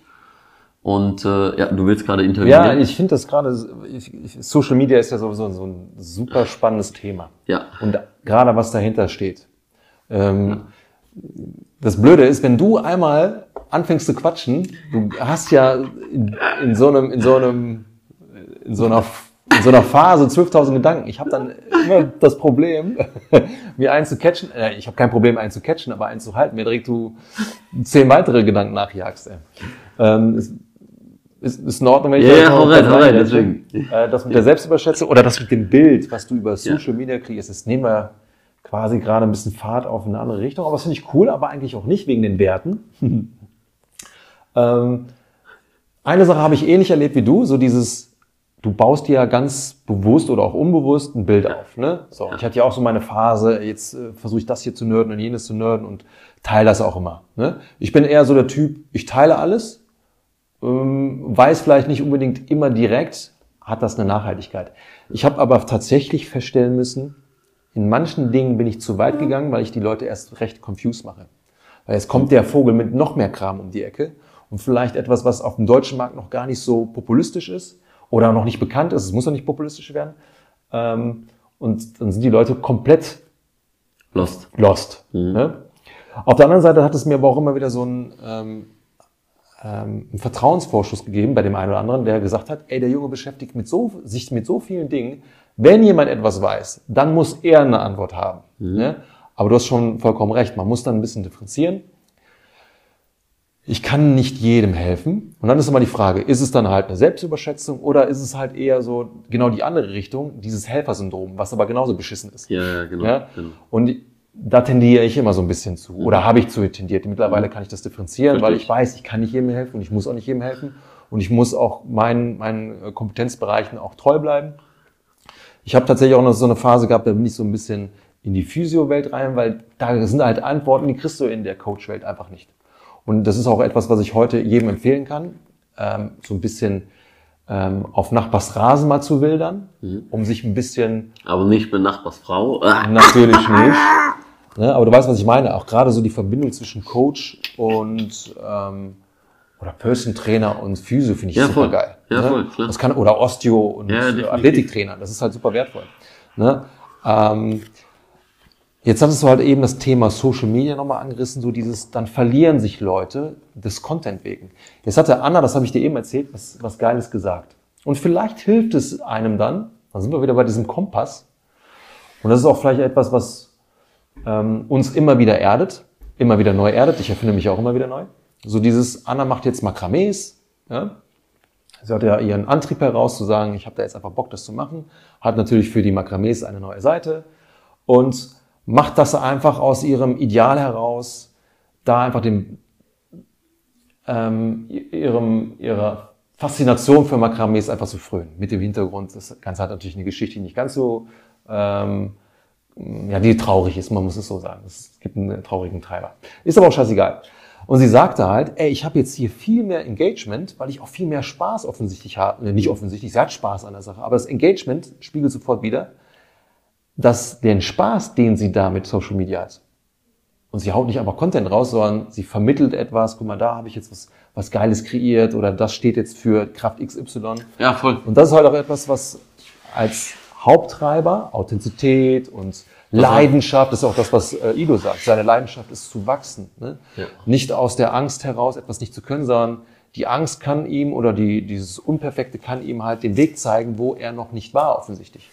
So, und das ist vielleicht auch für Content für uns wichtig, das als Treiber zu nehmen. Und dann können wir vielleicht auch von den, von den Leuten lernen, wo du sagst, das ist vielleicht gar nicht so cool. Die ballern einfach nur raus und verlieren sich dann, weil sie vielleicht merken, okay, das gibt dann viel mehr Follower oder ähm, Ja, dann wird stellt sich auf ein Trönchen. Ich will jetzt keinem das unterstellen, aber ich weiß, was du meinst. Man sieht das ja dann halt. Ne? ja, dann werden dann nur noch Reaction-Videos gemacht und keine Ahnung, Reaction-Video zum Reaction-Video zum Reaction-Video. Und ich denke mir, hey Leute, macht doch mal bitte was Originelles. Das verstehe ich sowieso nicht. Ach ja. Bin ich ganz ehrlich. Ja, ja. Deswegen bin ich zum Beispiel jemand, ich bin auf YouTube, sagen wir mal, ich nutze ja auch Social Media, um, um Input zu, zu generieren, ne? also neben den ganzen Büchern und äh, Workshops und und und. Das ist geil. YouTube benutze ich am wenigsten. Weil da sind diese ganzen, der macht irgendwie ein Bash zu dem und hier ein Bash zu dem und die Bash, die ich mir mal hier und da reingezogen habe, war dann genau das Ding, was wir eingangs hatten, so dieses völlig beschränkte Sichtweise. Wenn du, ein geiler Satz, den muss ich halt immer wieder bringen, wenn Peter was über Franz sagt und ihn beleidigt oder äh, ihn kritisiert, dann sagt das immer mehr über Peter aus als über Franz. Richtig. So, richtig. und wenn diese Leute dann halt irgendwie etwas versuchen zu dementieren oder zu bewerten, dann bewerten die halt immer aus ihrer Sicht, aus ihrer Bubble heraus, aus dem Wissenscontent, den sie im Kopf haben. Aber es sagt ja nichts über das aus, was sie oder gegen den, äh, über dem Gegenüber, über das Gegenüber. Und das finde ich halt immer so schade, dass es, da kannst du teilweise auch so ein bisschen Seelen lesen, wie verloren auch einige von diesen Menschen sind. Die dann halt anfangen zu bashen und hier und da und hast du gesehen. Ich habe letztens noch was Geiles gesehen, vielleicht für dich ganz interessant. Ähm, ich folge dem, weil ich den irgendwie sehr interessant finde. Der hat auch in, immer mal wieder geile Ansätze. Der ist Biochemiker und er sagte dann etwas aus dem, das Thema war irgendwie Herz und, und Fette und sowas.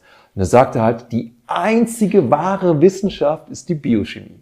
Die lügt nicht. Und ich dachte mir so, Alter, kannst du doch nicht sagen. Selbst da muss man wahrscheinlich relativieren. Vor allem, wenn man halt weiß, und ich kenne das ja aus der, aus der, aus der Wissenschaft. Da muss ich ein Zitat äh, nochmal rausbringen von ähm, Dieter Lange. Der sagte halt, ich weiß nicht, wo er das hat, wo er das her hat. Wissenschaft ist Irrtum neuester Stand. Es gibt immer wieder, deswegen muss ich halt auch immer differenzieren, okay, welche Studie habe ich jetzt gerade, wie, wie, ist sie, äh, wie ist sie zu, zustande gekommen, welche Parameter sind da eingeflossen, äh, welche Streuung gab es da grundsätzlich, wie, wie sah die Ja. Streuung dann grundsätzlich noch aus und und und. Und dann finde ich es halt immer schwierig, sich daran aufzuhängen. Und dann sind wir wieder bei dem Thema, ähm, wertig oder mein Wert ist die Toleranz, respektiere das, zieh dir etwas daraus und geh einfach weiter. Das, Die Welt ist so unendlich von so geilen Dingen. Und wenn wir anfangen nur zu werten, dann skippen wir. Wenn wir anfangen einfach geile Sachen zu finden, dann wachsen wir. Und was meintest du denn eben in Bezug auf äh, Werte? Da, da hattest du ja eben den einen Punkt, wo du sagtest, den, den hast du dann. Dann habe ich natürlich jetzt schon wieder verloren, weil wir so viel geile neue Sachen um die Ecke kommen. Ja, ja ein, ein, ein Punkt, bei dem ich äh, eben noch meinte, von wegen da versuche ich halt den Content äh, in der Richtung, weil es sich ja jetzt nochmal verändert hat, mein Warum. Ähm, weil ich einmal, hast du's? Nee, aber ich finde es jetzt gerade geil, dass du nochmal, du hast es immer wieder gesagt. Mein Warum. Ja. Willst du mal ganz kurz erklären, was dein Warum ist, beziehungsweise was eigentlich dieses Warum beschreibt, damit die Leute auch verstehen, dass wir uns mit unserem Warum auseinandergesetzt haben oder was das mit diesem Warum auf sich hat. Weil das ist ein sehr wichtiger Punkt. Damit arbeite ich auch im Coaching. Ja. Mm.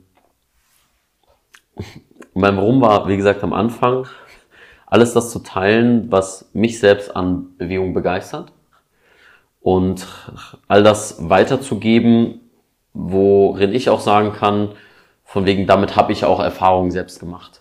Ja, das heißt, alles, was man auf meinen Kanälen sieht, damit habe ich selbst Erfahrungen gesammelt. Das ist nicht rein kopiert, das ist nicht von irgendwem einfach nur eins zu eins übernommen, sondern es ist, dass ich es durch meinen eigenen Filter habe laufen lassen, es verarbeitet habe, es vielleicht noch in einen anderen Kontext gepackt habe und geguckt habe, was ist denn damit wirklich anzufangen und ist das denn etwas, was man damit anfangen kann? Weil ich könnte auch eine Außenrotationsübung mit einem Band zeigen, So, und das würden auch Leute liken, teilen und was auch immer. Aber ich sehe darin keinen Mehrwert, weil ich denke, okay, warum soll ich einfach irgendwelche Übungen zeigen? Ich bin gelangweilt auch von manchen Pages, die eine Million Follower haben, wo ich mir denke, oh Gott, jetzt echt?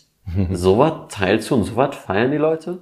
Nicht, dass das schlecht ist, nicht, dass die Person nicht die richtige Intention hat. Wie gesagt, es ist kein Vergleich und keine Wertung, sondern im Sinne von, mir ist es einfach zu langweilig. Wenn ich jetzt ein, machen wir es mal einfach, äh, jetzt zum fünften Mal die Squat-Routine zeige, ja, habe ich jetzt schon genügend Videos zugemacht. Ja, aber Deswegen auch mal der Aufruf, ey Leute, check mein YouTube. ja, eben. Du hast ja ich habe jetzt, ich habe jetzt mittlerweile, sage ich immer noch, von wegen, wenn mich jemand fragt, Leon, hast du ein Video da und dazu? Ja, guck in der Playlist. Ich habe ich hab meinen ganzen Kanal sortiert. Heißt nicht, dass da nicht noch Neues kommen wird.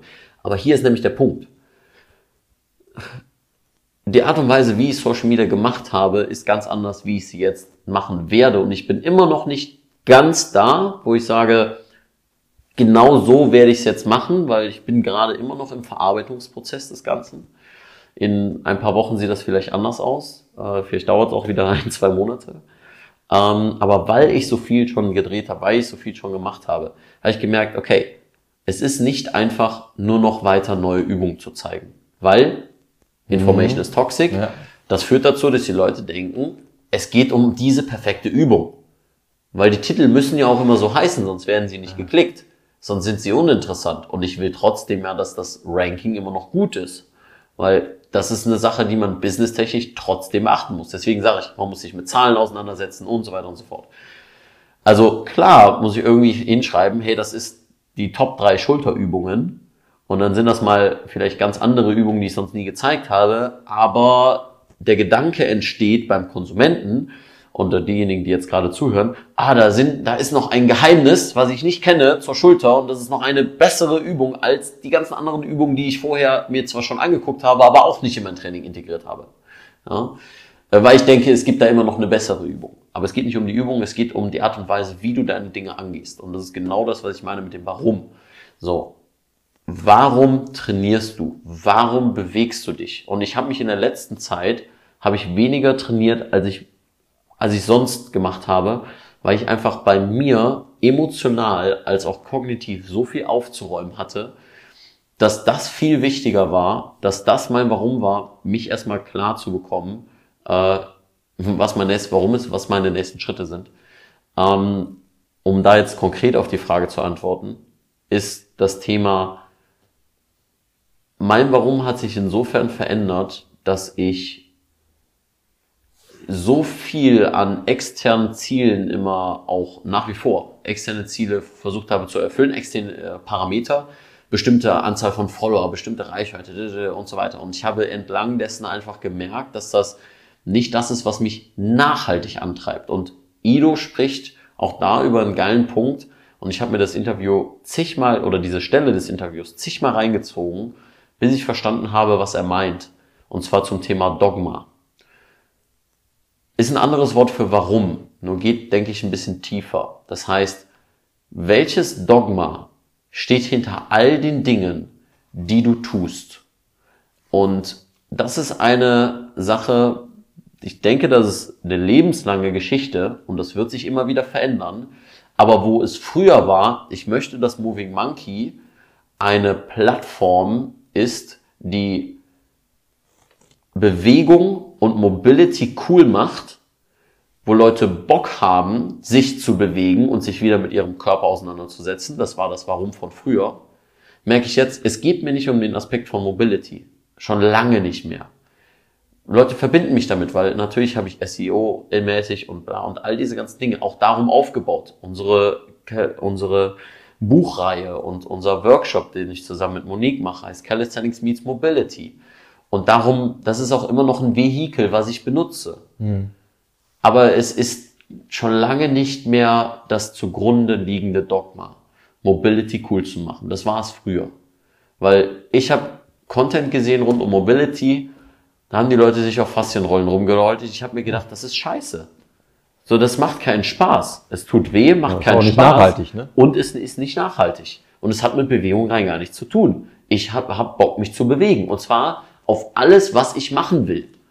Und nicht nur, ah, ich will hier ein Smash für keine Ahnung was. Und es ist wieder nicht, ich weiß, dass manche Leute, die die damalige Szene vielleicht auch noch kennen, jetzt, das ist nicht gegen Tamai, okay, ich sag's jetzt einfach, es ist überhaupt nicht gegen ihn, ich bin cool mit ihm. Ähm, es ist auch nicht gegen Kelly Starrett oder gegen irgendwelche Leute, sondern es geht mir rein um das Prinzip von wegen, dass ich mich damit nicht identifizieren konnte und ich mich nicht abge abgeholt gefühlt habe mit dem Thema, du rollst dich hier ein bisschen rum, stretch dich hier ein bisschen und machst halt irgendwelche einseitigen Geschichten, damit du meinetwegen besser Kniebeugen kannst, weil auch Kniebeugen ist für mich nur ein Vehikel, um andere Dinge zu machen, wie zum Beispiel äh, besser zu springen, weil ich zum Beispiel auch mal Basketball spiele oder weil ich mal Parkour machen will und äh, das mal ausprobiert habe und weil ich auch Fußball noch weiter spielen will und deswegen muss ich gucken, wie ich meine Knie ähm, gut hinbekomme, weil dein Ziel im Training sollte nie sein, eine bessere Hüftabduktion oder Hüftaußenrotation zu bekommen. Die Hüftaußenrotation ist nur ein Mittel zum Zweck. Und ähm, deswegen habe ich gedacht, wie kann ich denn jetzt dieses Bild und diese Einstellung, die ich über den Körper habe und über Bewegung gesammelt habe, was ist denn das neue Ding, was ich, was kein neues Ding ist, aber was ist denn das eigentliche, die treibende Kraft dahinter, die ich jetzt weiterhin, die mich weiterhin antreibt, die Dinge zu machen? Denn wie Elon Musk gerne sagt, if you need motivation to do it, don't do it. Ähm, oder Oh, eine Sache, ah, die, ich, geil. die ich von Guter Tim, Satz. von Tim Grover gelernt habe, oder jetzt letztens auf, auf Instagram nochmal gesehen habe. Es geht nicht um Motivation, es geht um Elevation. Ja, also elevate your game, aber lass dich nicht motivieren. Also lass dich nicht motivieren. Don't let yourself be motivated, but elevate your game. It's about elevation, not motivation.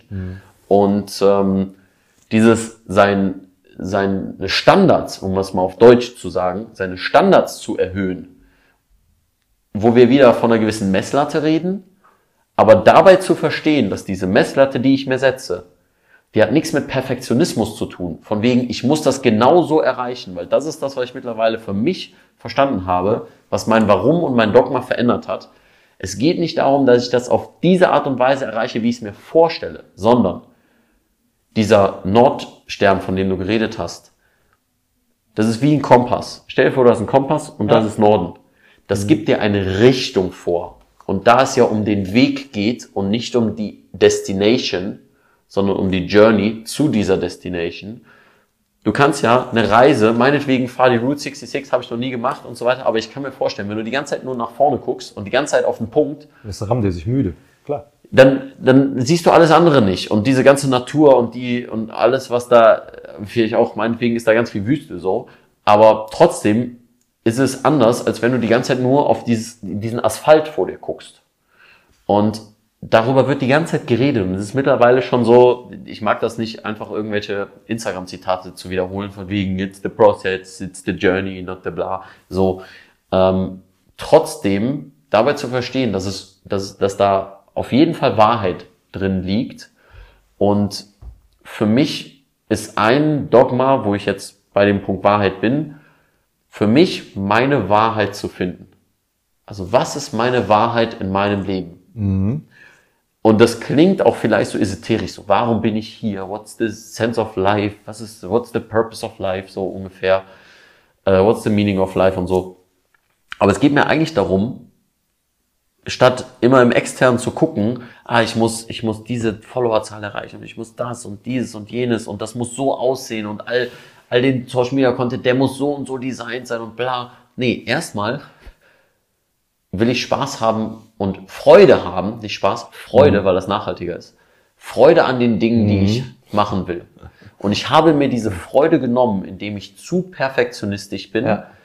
und zu sehr ähm, nach einem Bild versucht habe zu arbeiten, zu entsprechen, zu Dinge zu machen, die mir nicht länger oder nicht lange genug gedient haben. Die haben mir gedient bis hierhin, aber jetzt nicht mehr weiter.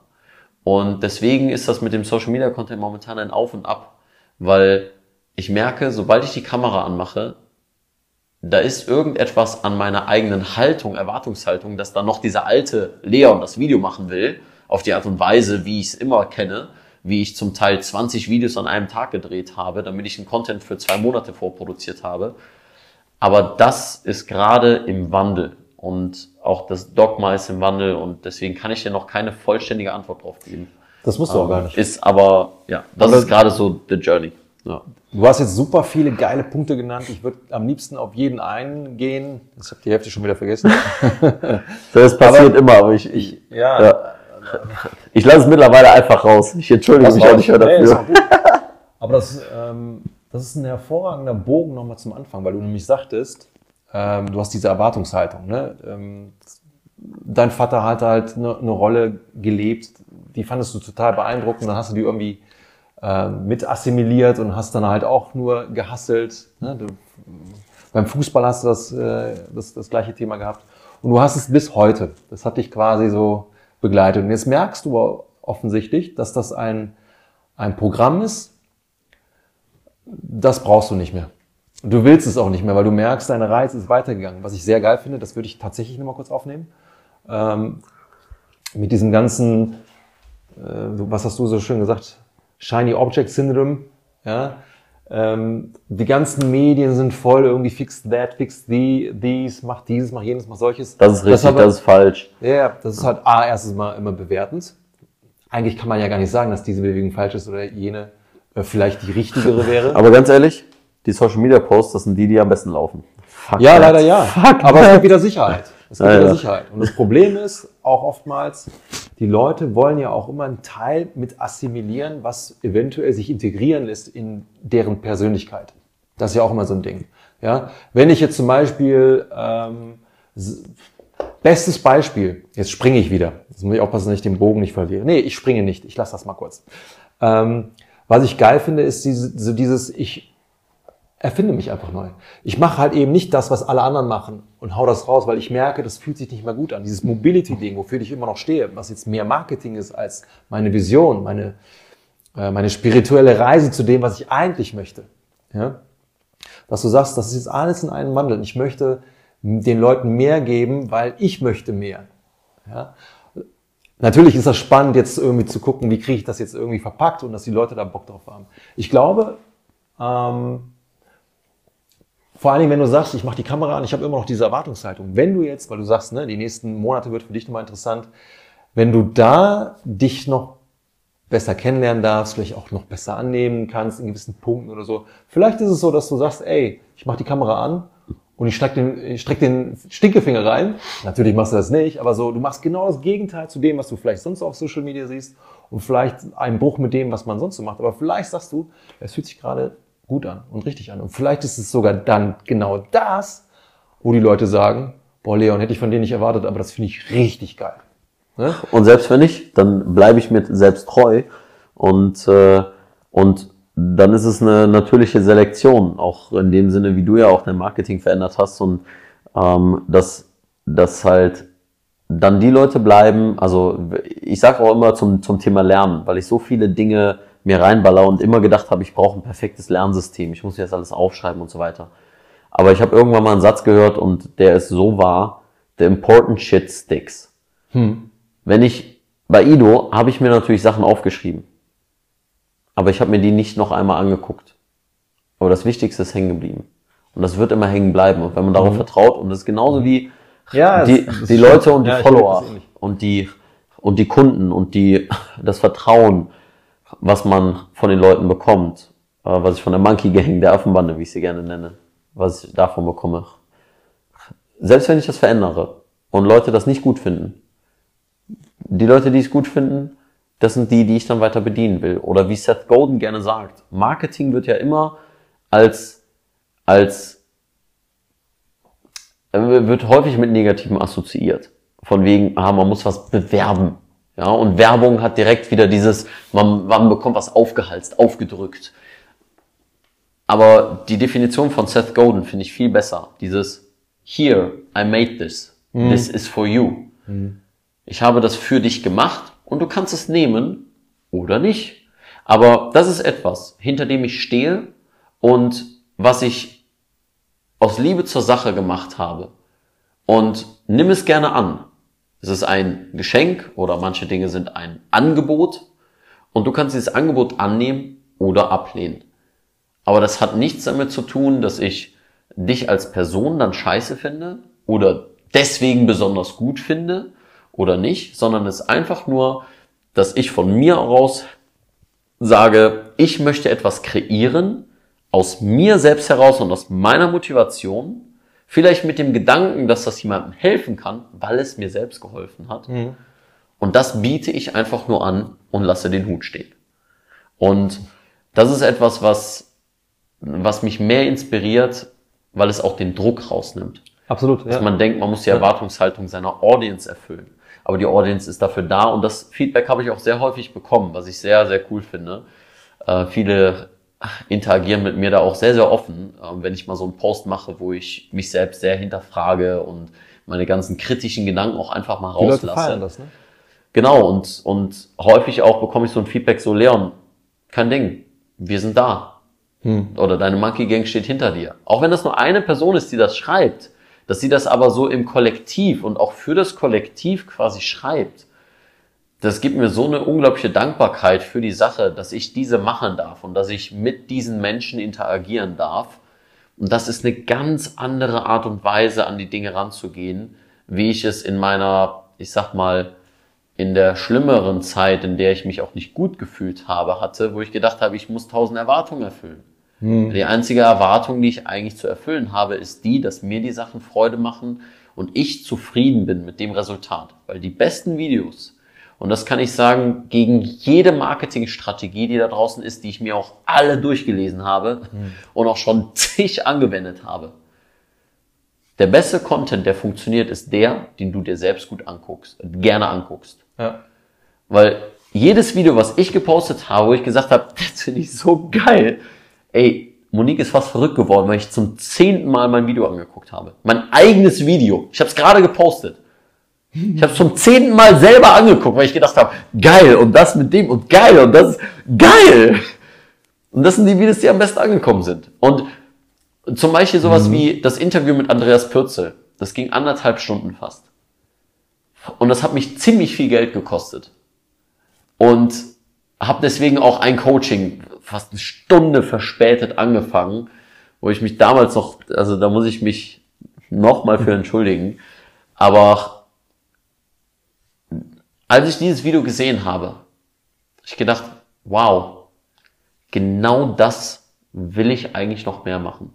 Jetzt muss nur noch effizienter gestaltet werden, weil ich kann nicht immer 800 Euro für ein Video bezahlen, was eigentlich keine Einnahmen macht. Ne? Deswegen nur so von dem, von dem Standpunkt her, wie sich das Ganze verändert hat, weil ich weiß eigentlich ganz genau, was ich machen will auf Social Media. Nämlich genau diese Art von Content, bei der ich wieder sagen kann, ich habe Bock drauf, ich finde das geil und genau das fehlt mir im deutschen Markt, weil das gibt's nur im Englischen. Aber das ist doch so genial. Also der, es ist immer die gleiche Sache. Der, der Frame ist vielleicht dann immer ein anderer oder der, ähm, in dem Fall ist es jetzt eben Social Media, es noch die Schule, Fußball, äh, zu Hause. Es ist immer so das gleiche Thema und deswegen finde ich es so geil, dass wir damit auch, dass wir offen drüber sprechen, dass es immer ein Teil auch des, ähm, der Interaktion ist mit unseren Coaches, so dieses ähm, sich selber annehmen können, ähm, zu verstehen, dass man selbstwirksam oder dass man selbstwirksam ist, dass man selbstbewusst auch Dinge machen kann und nicht nur für andere. Dass man nicht funktioniert, um ein Teil einer Sache zu sein, sondern dass man eine, eine, ähm, einen eigenen Platz verdient hat, in Anführungsstrichen. Das finde ich cool, dass du sagst, ich lerne sogar über die Medien. Weil normalerweise ist es halt eben so, so kenne ich das auch anfänglich von mir, dass mich das so ein bisschen verbrannt hat. So dieses, boah, ich weiß nicht, was ich machen soll. Ich war, teilweise habe ich eine Stunde für einen Post gebraucht oder so. Ja. Und ich bin dir da auf den Fersen, dass ich merke, je weniger ich drüber nachdenke, desto mehr ist es von mir. Und weniger so, ich versuche einer Sache zu entsprechen, weil die bedeutet immer Druck, die bedeutet immer Reibung, das bedeutet immer, dass ich Energie auf der Strecke lasse, die da gar nicht, ähm, die mir gehört und nicht irgendwie ne, verbrannt ge gehört. Das ist ja in dem Moment so.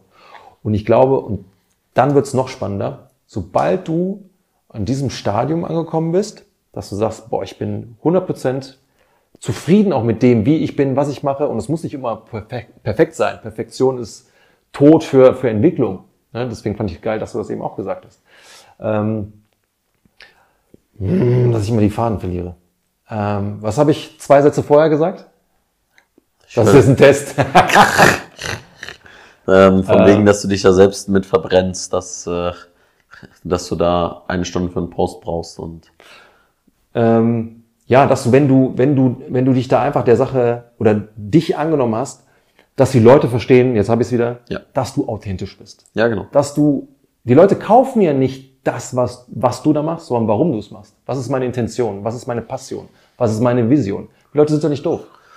Ne? Also je authentischer du das hinkriegst, ohne immer dieses, ähm, vielleicht diesen kleinen Moving Monkey, Mobility, äh, ähm, ähm, Ja, ich würde aus der Mobili- Mobility-Generation heraus.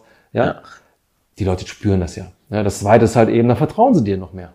Weil du bringst noch mehr auf den Markt als nur dieses, die beste Übung. Das ist auch etwas, was ich gelernt habe. Du kannst, es gibt nicht die beste Übung, aber du kannst versuchen, das Beste, den besten Content zu rauszukloppen. Das Allerwichtigste ist die Verpackung des Contents. Und wer macht die Verpackung de- des Contents? Wer ist das? Wer macht quasi dieses, Wer macht die Schleife drum? Du. das bist du, derjenige, der den Content machst, macht. Und wenn du, wenn du dich da gefunden hast und diese Schleife drumherum machen kannst, ja, dann haben die Leute auch Respekt davor. Und das ist halt eben so geil und das finde ich so schön. Egal, womit ich gerade interagiere, ist es in Social Media, ist es die Familie, es, es geht immer um das gleiche Thema. Ne? Mega geil, mega geil. Ja, ich denke vor allem der, der Punkt, authentisch zu sein. Mm, Ich denke, auf der einen Seite wird er gerne mal, hm, wird Authentizität sehr, ähm, sehr gehypt. Von wegen, es muss alles authentisch sein, es ist authentisch. Bis hin zu. aber dann ist es ja nicht mal bi- authentisch. Genau, bis hin zu It's Authentic Cuisine. Habe ich bis heute noch nicht verstanden, was das heißt. Ähm, authentische Küche. Ja, well, thank you.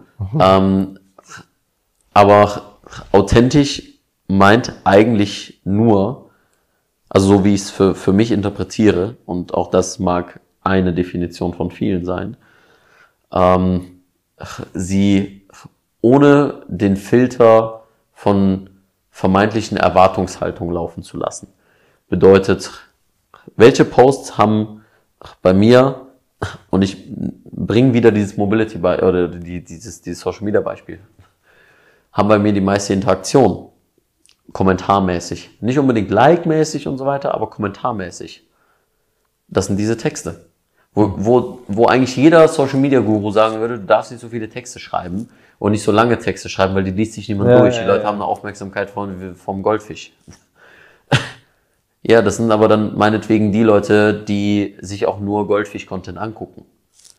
Ja. Geil gesagt. Aber das ist halt, das ist halt auch nicht meine Audience und nicht, und nicht meine, meine Erwartungshaltung an meine Arbeit.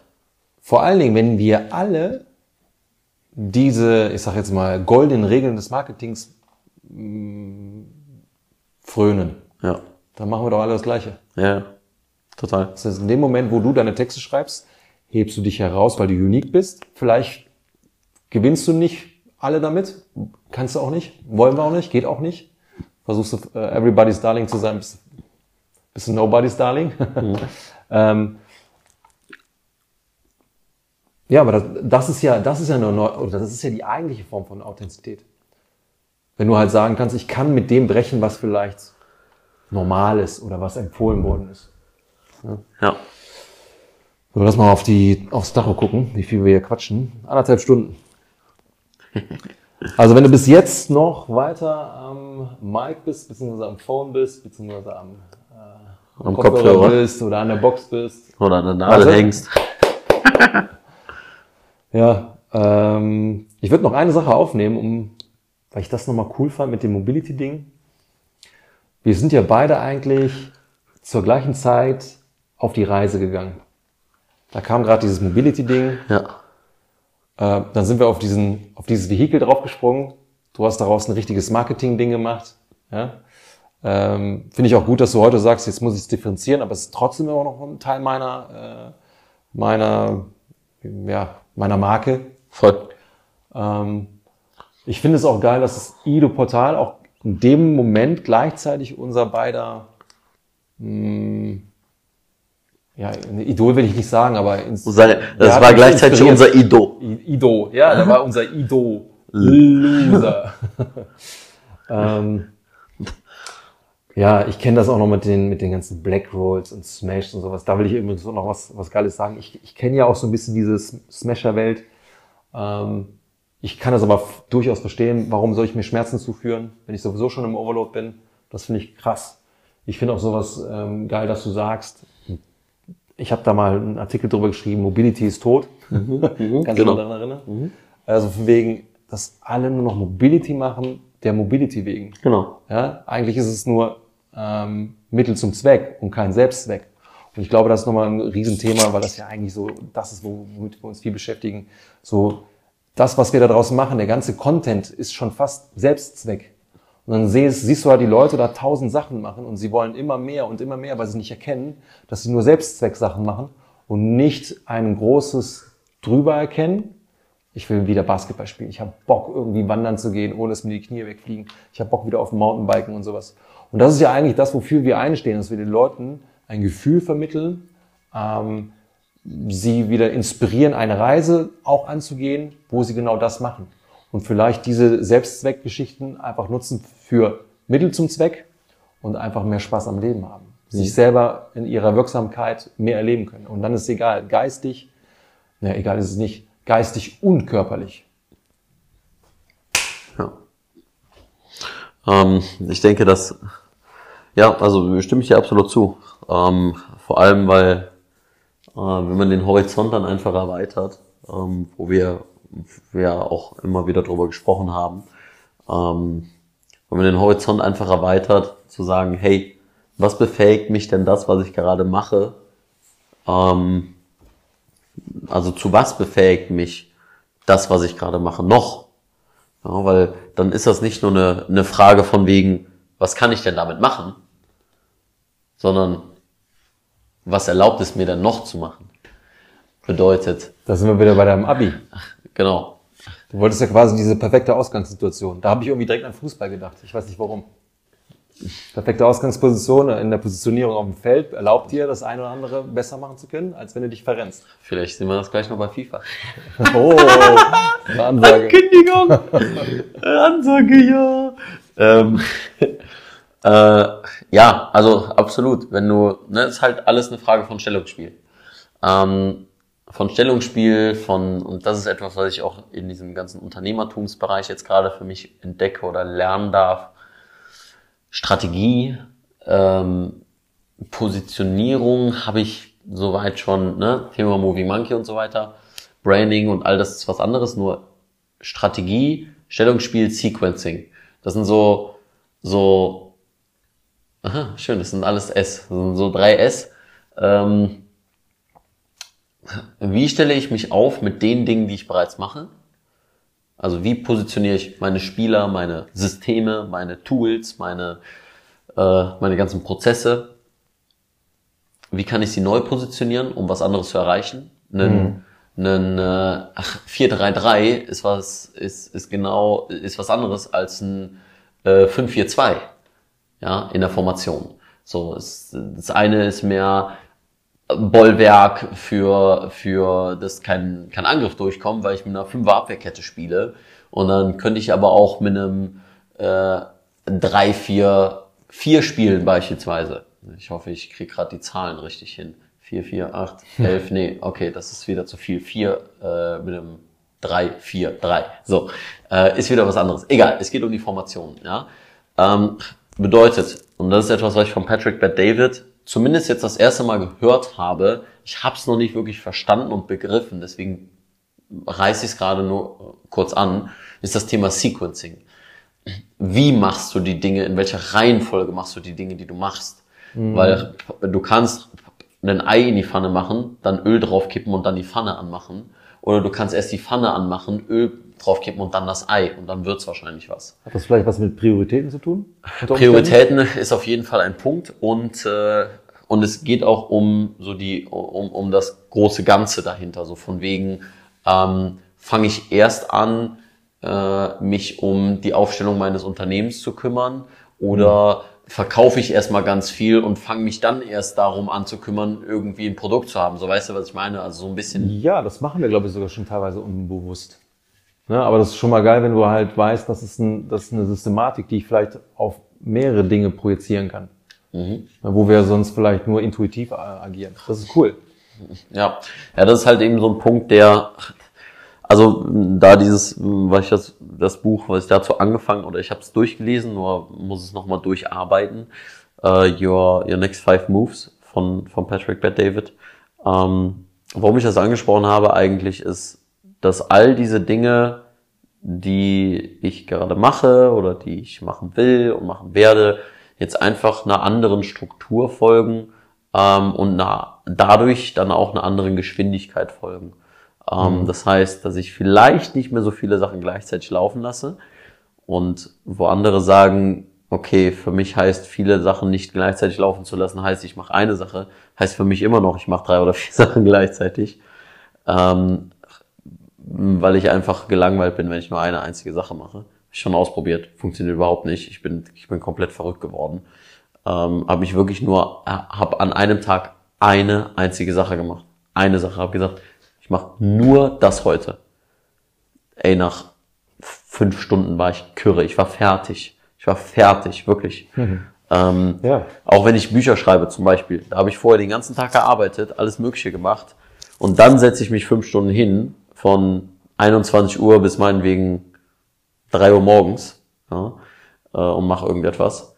Ähm, und wer jetzt gerechnet hat, sieht, dass Rechnen, Zahlen nicht meine Stärke sind. ähm, zumindest merke ich es. äh, genau. Auf jeden Fall, lange Rede, kurzer Sinn. Ähm, ich merke, dass so ein bisschen die, die Gedanken abschweifen. Ähm, dass, wo wir noch beim Selbstzweck sind, die Dinge mehr aus der eigenen Motivation herauskommen, mehr aus dem eigenen, aus dem eigenen Antrieb heraus, weniger aus externen Zielen und vor allem das zugrunde liegende ähm, die eigene Zufriedenheit ist. Viel, viel wichtiger als irgendwelche anderen Zahlen, irgendwelche Followerzahlen, irgendwelche Umsatzzahlen, irgendwelche, irgendwelche anderen Parameter, die man meint erfüllen zu müssen, ähm, laut Gesellschaftsstandards oder was auch immer. Mir war auch mein Ergebnis in meinem Studium total ratze, putze egal, ja, ähm, weil die Note in dem Sinne, die war mir nicht wichtig, weil ich weiß, dass die Note für mein Studium, die, wer guckt da drauf? Ich habe keine Ambitionen dazu, in naher Zukunft noch in ferner Zukunft angestellt zu sein. Deswegen brauche ich nicht mir gegenüber mir den Stress zu machen, zu sagen, ich muss dann mit 1-0 rausgehen. Ja, mhm. Weil ich möglichst gute Chancen am Arbeitsmarkt haben will. Das weil, kannst du schon mal relativieren jetzt, ne? Genau, weil die Arbeit, die ich dafür hätte reinstecken müssen, hätte die Arbeit reduzieren müssen, die ich in Moving Monkey, das Projekt, was mir wirklich am Herzen liegt, was mir wichtiger ist und wo ich viel mehr Upside sehe für meine Zukunft, ähm, hätte da einfach viel mehr gekostet. So und äh, deswegen, ja, das war für mein für mein Abi war das gut. Auch so dieses von wegen, ich konnte mir beweisen. Ja, das mhm. ist durchaus finde ich so toxisch, das auch manchmal sein kann, sich selbst immer was beweisen zu müssen. Kann das so in mancher Hinsicht sein Selbstbild auch schon mal positiv prägen, ja, ähm, auch Dinge durchzuziehen und so weiter. Ähm, so wichtig, total Dinge durchziehen zu können. Das schafft ja auch Selbstvertrauen. Ne? Ja. Ich habe das Vermögen. Ja, genau. Und äh, ja, deswegen einfach die Dinge nicht aus Selbstzweck zu machen, sondern den Purpose dahinter zu sehen, sich zu fragen, warum man sie macht.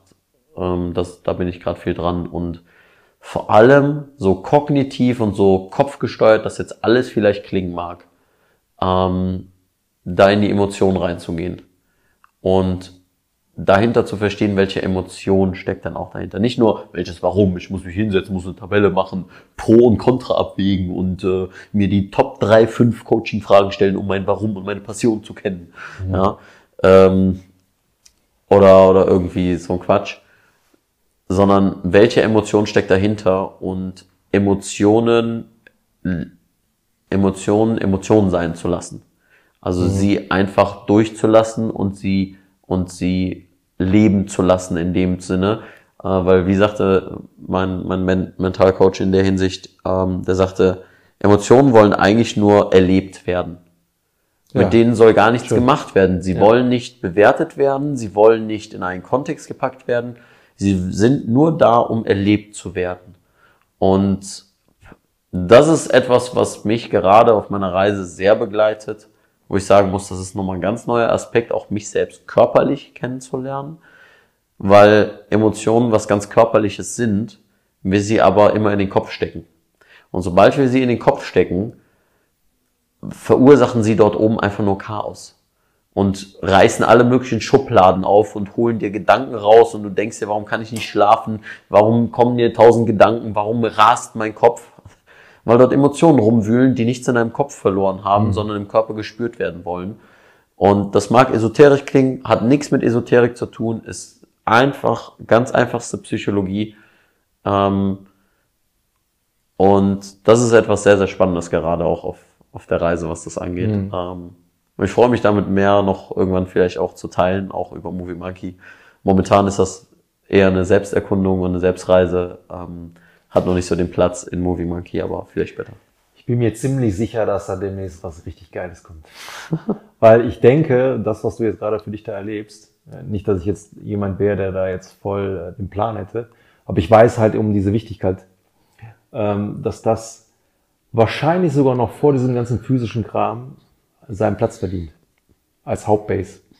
Ja. Ja, weil, äh, wie du schon sagst, ne, was da im Kopf passiert oder auch eben nicht passiert oder körperlich nicht passiert, das hat ja alles, und das ist ja eigentlich unsere Hauptkompetenz, ne, wenn es um Bewegung geht, das hat ja immer Auswirkungen auf die, auf der physischen Ebene. Ja, und wenn du halt eben alles, was da in der Birne oder spirituell passiert im Herzen, ne, wie auch immer du das benennen möchtest, das sind jetzt alles nur Wortphrasen. Ja? Das hat ja alles, äh, hinterlässt ja alle Spuren. Das ist auch etwas, was ich für mich erfahren durfte. Deswegen freue ich mich da auf deine Reise und auf den, auf den, ähm, von deiner, von, Auf ja, den auf deinen Austausch. Output Auf und unseren. Austausch, nach wie vor. Ich glaube, das wird dann in, in naher Zukunft auch mal ähm, wahrscheinlich nicht der letzte Podcast sein. Ich hätte Bock einmal. Sei denn jetzt entfolgen uns alle Leute und sagen, was war Ja, das was- denn für eine Scheiße? Laberei. So Lass- eine Grütze, die die da fabriziert Ich haben. habe auf zwei Dinge Bock. Ich habe Bock Ja. einmal ähm, fachlich Essen? noch ein bisschen, Essen sowieso, aber so fachlich noch mal ein bisschen rumzujammen. So Yes. Thema Mobility, Yes. so ein bisschen deine Erfahrung mit Z-Health und dies und das. Dann packe ich meine Sachen da aus. Da habe ich mal Bock drauf, ja, weil wir ja schon, ähm, wir haben zwar das, das gleiche, das gleiche, den gleichen Haupttreiber, wir wollen super viel einfach äh, kennenlernen und einverleiben, aber nichtsdestotrotz sind unsere Radare nicht deckungsgleich. Ne? Und das finde ich halt auch auch schon spannend, wenn man sich da austauscht und eben halt das, was dann kommen wird, wenn du sagst, pass auf, ey Digga, ich weiß einfach mehr, ich fühle einfach mehr und ich ähm, sehe einfach klarer, weil du wirst wahrscheinlich eine klarere Sicht äh, bekommen auf Dinge, die jetzt vielleicht ein bisschen verschleiert ist noch. Ne? Ja. Cool. Sehr gerne. Lass uns die beiden Dinge machen, irgendwann, irgendwo, irgendwie. Ansonsten würde ich sagen, gut durchgehalten. Jo. Eigentlich wollte ich immer nur eine Stunde machen. Jetzt haben wir schon 1,43. Also in dem Sinne würde ich sagen, es war mir eine extreme Freude. Danke für deine Offenheit. Danke dir. Ähm, spannende Dinge dabei. In dem Sinne, Keep moving, sehr sexy. aus die Maus. Reingepiest.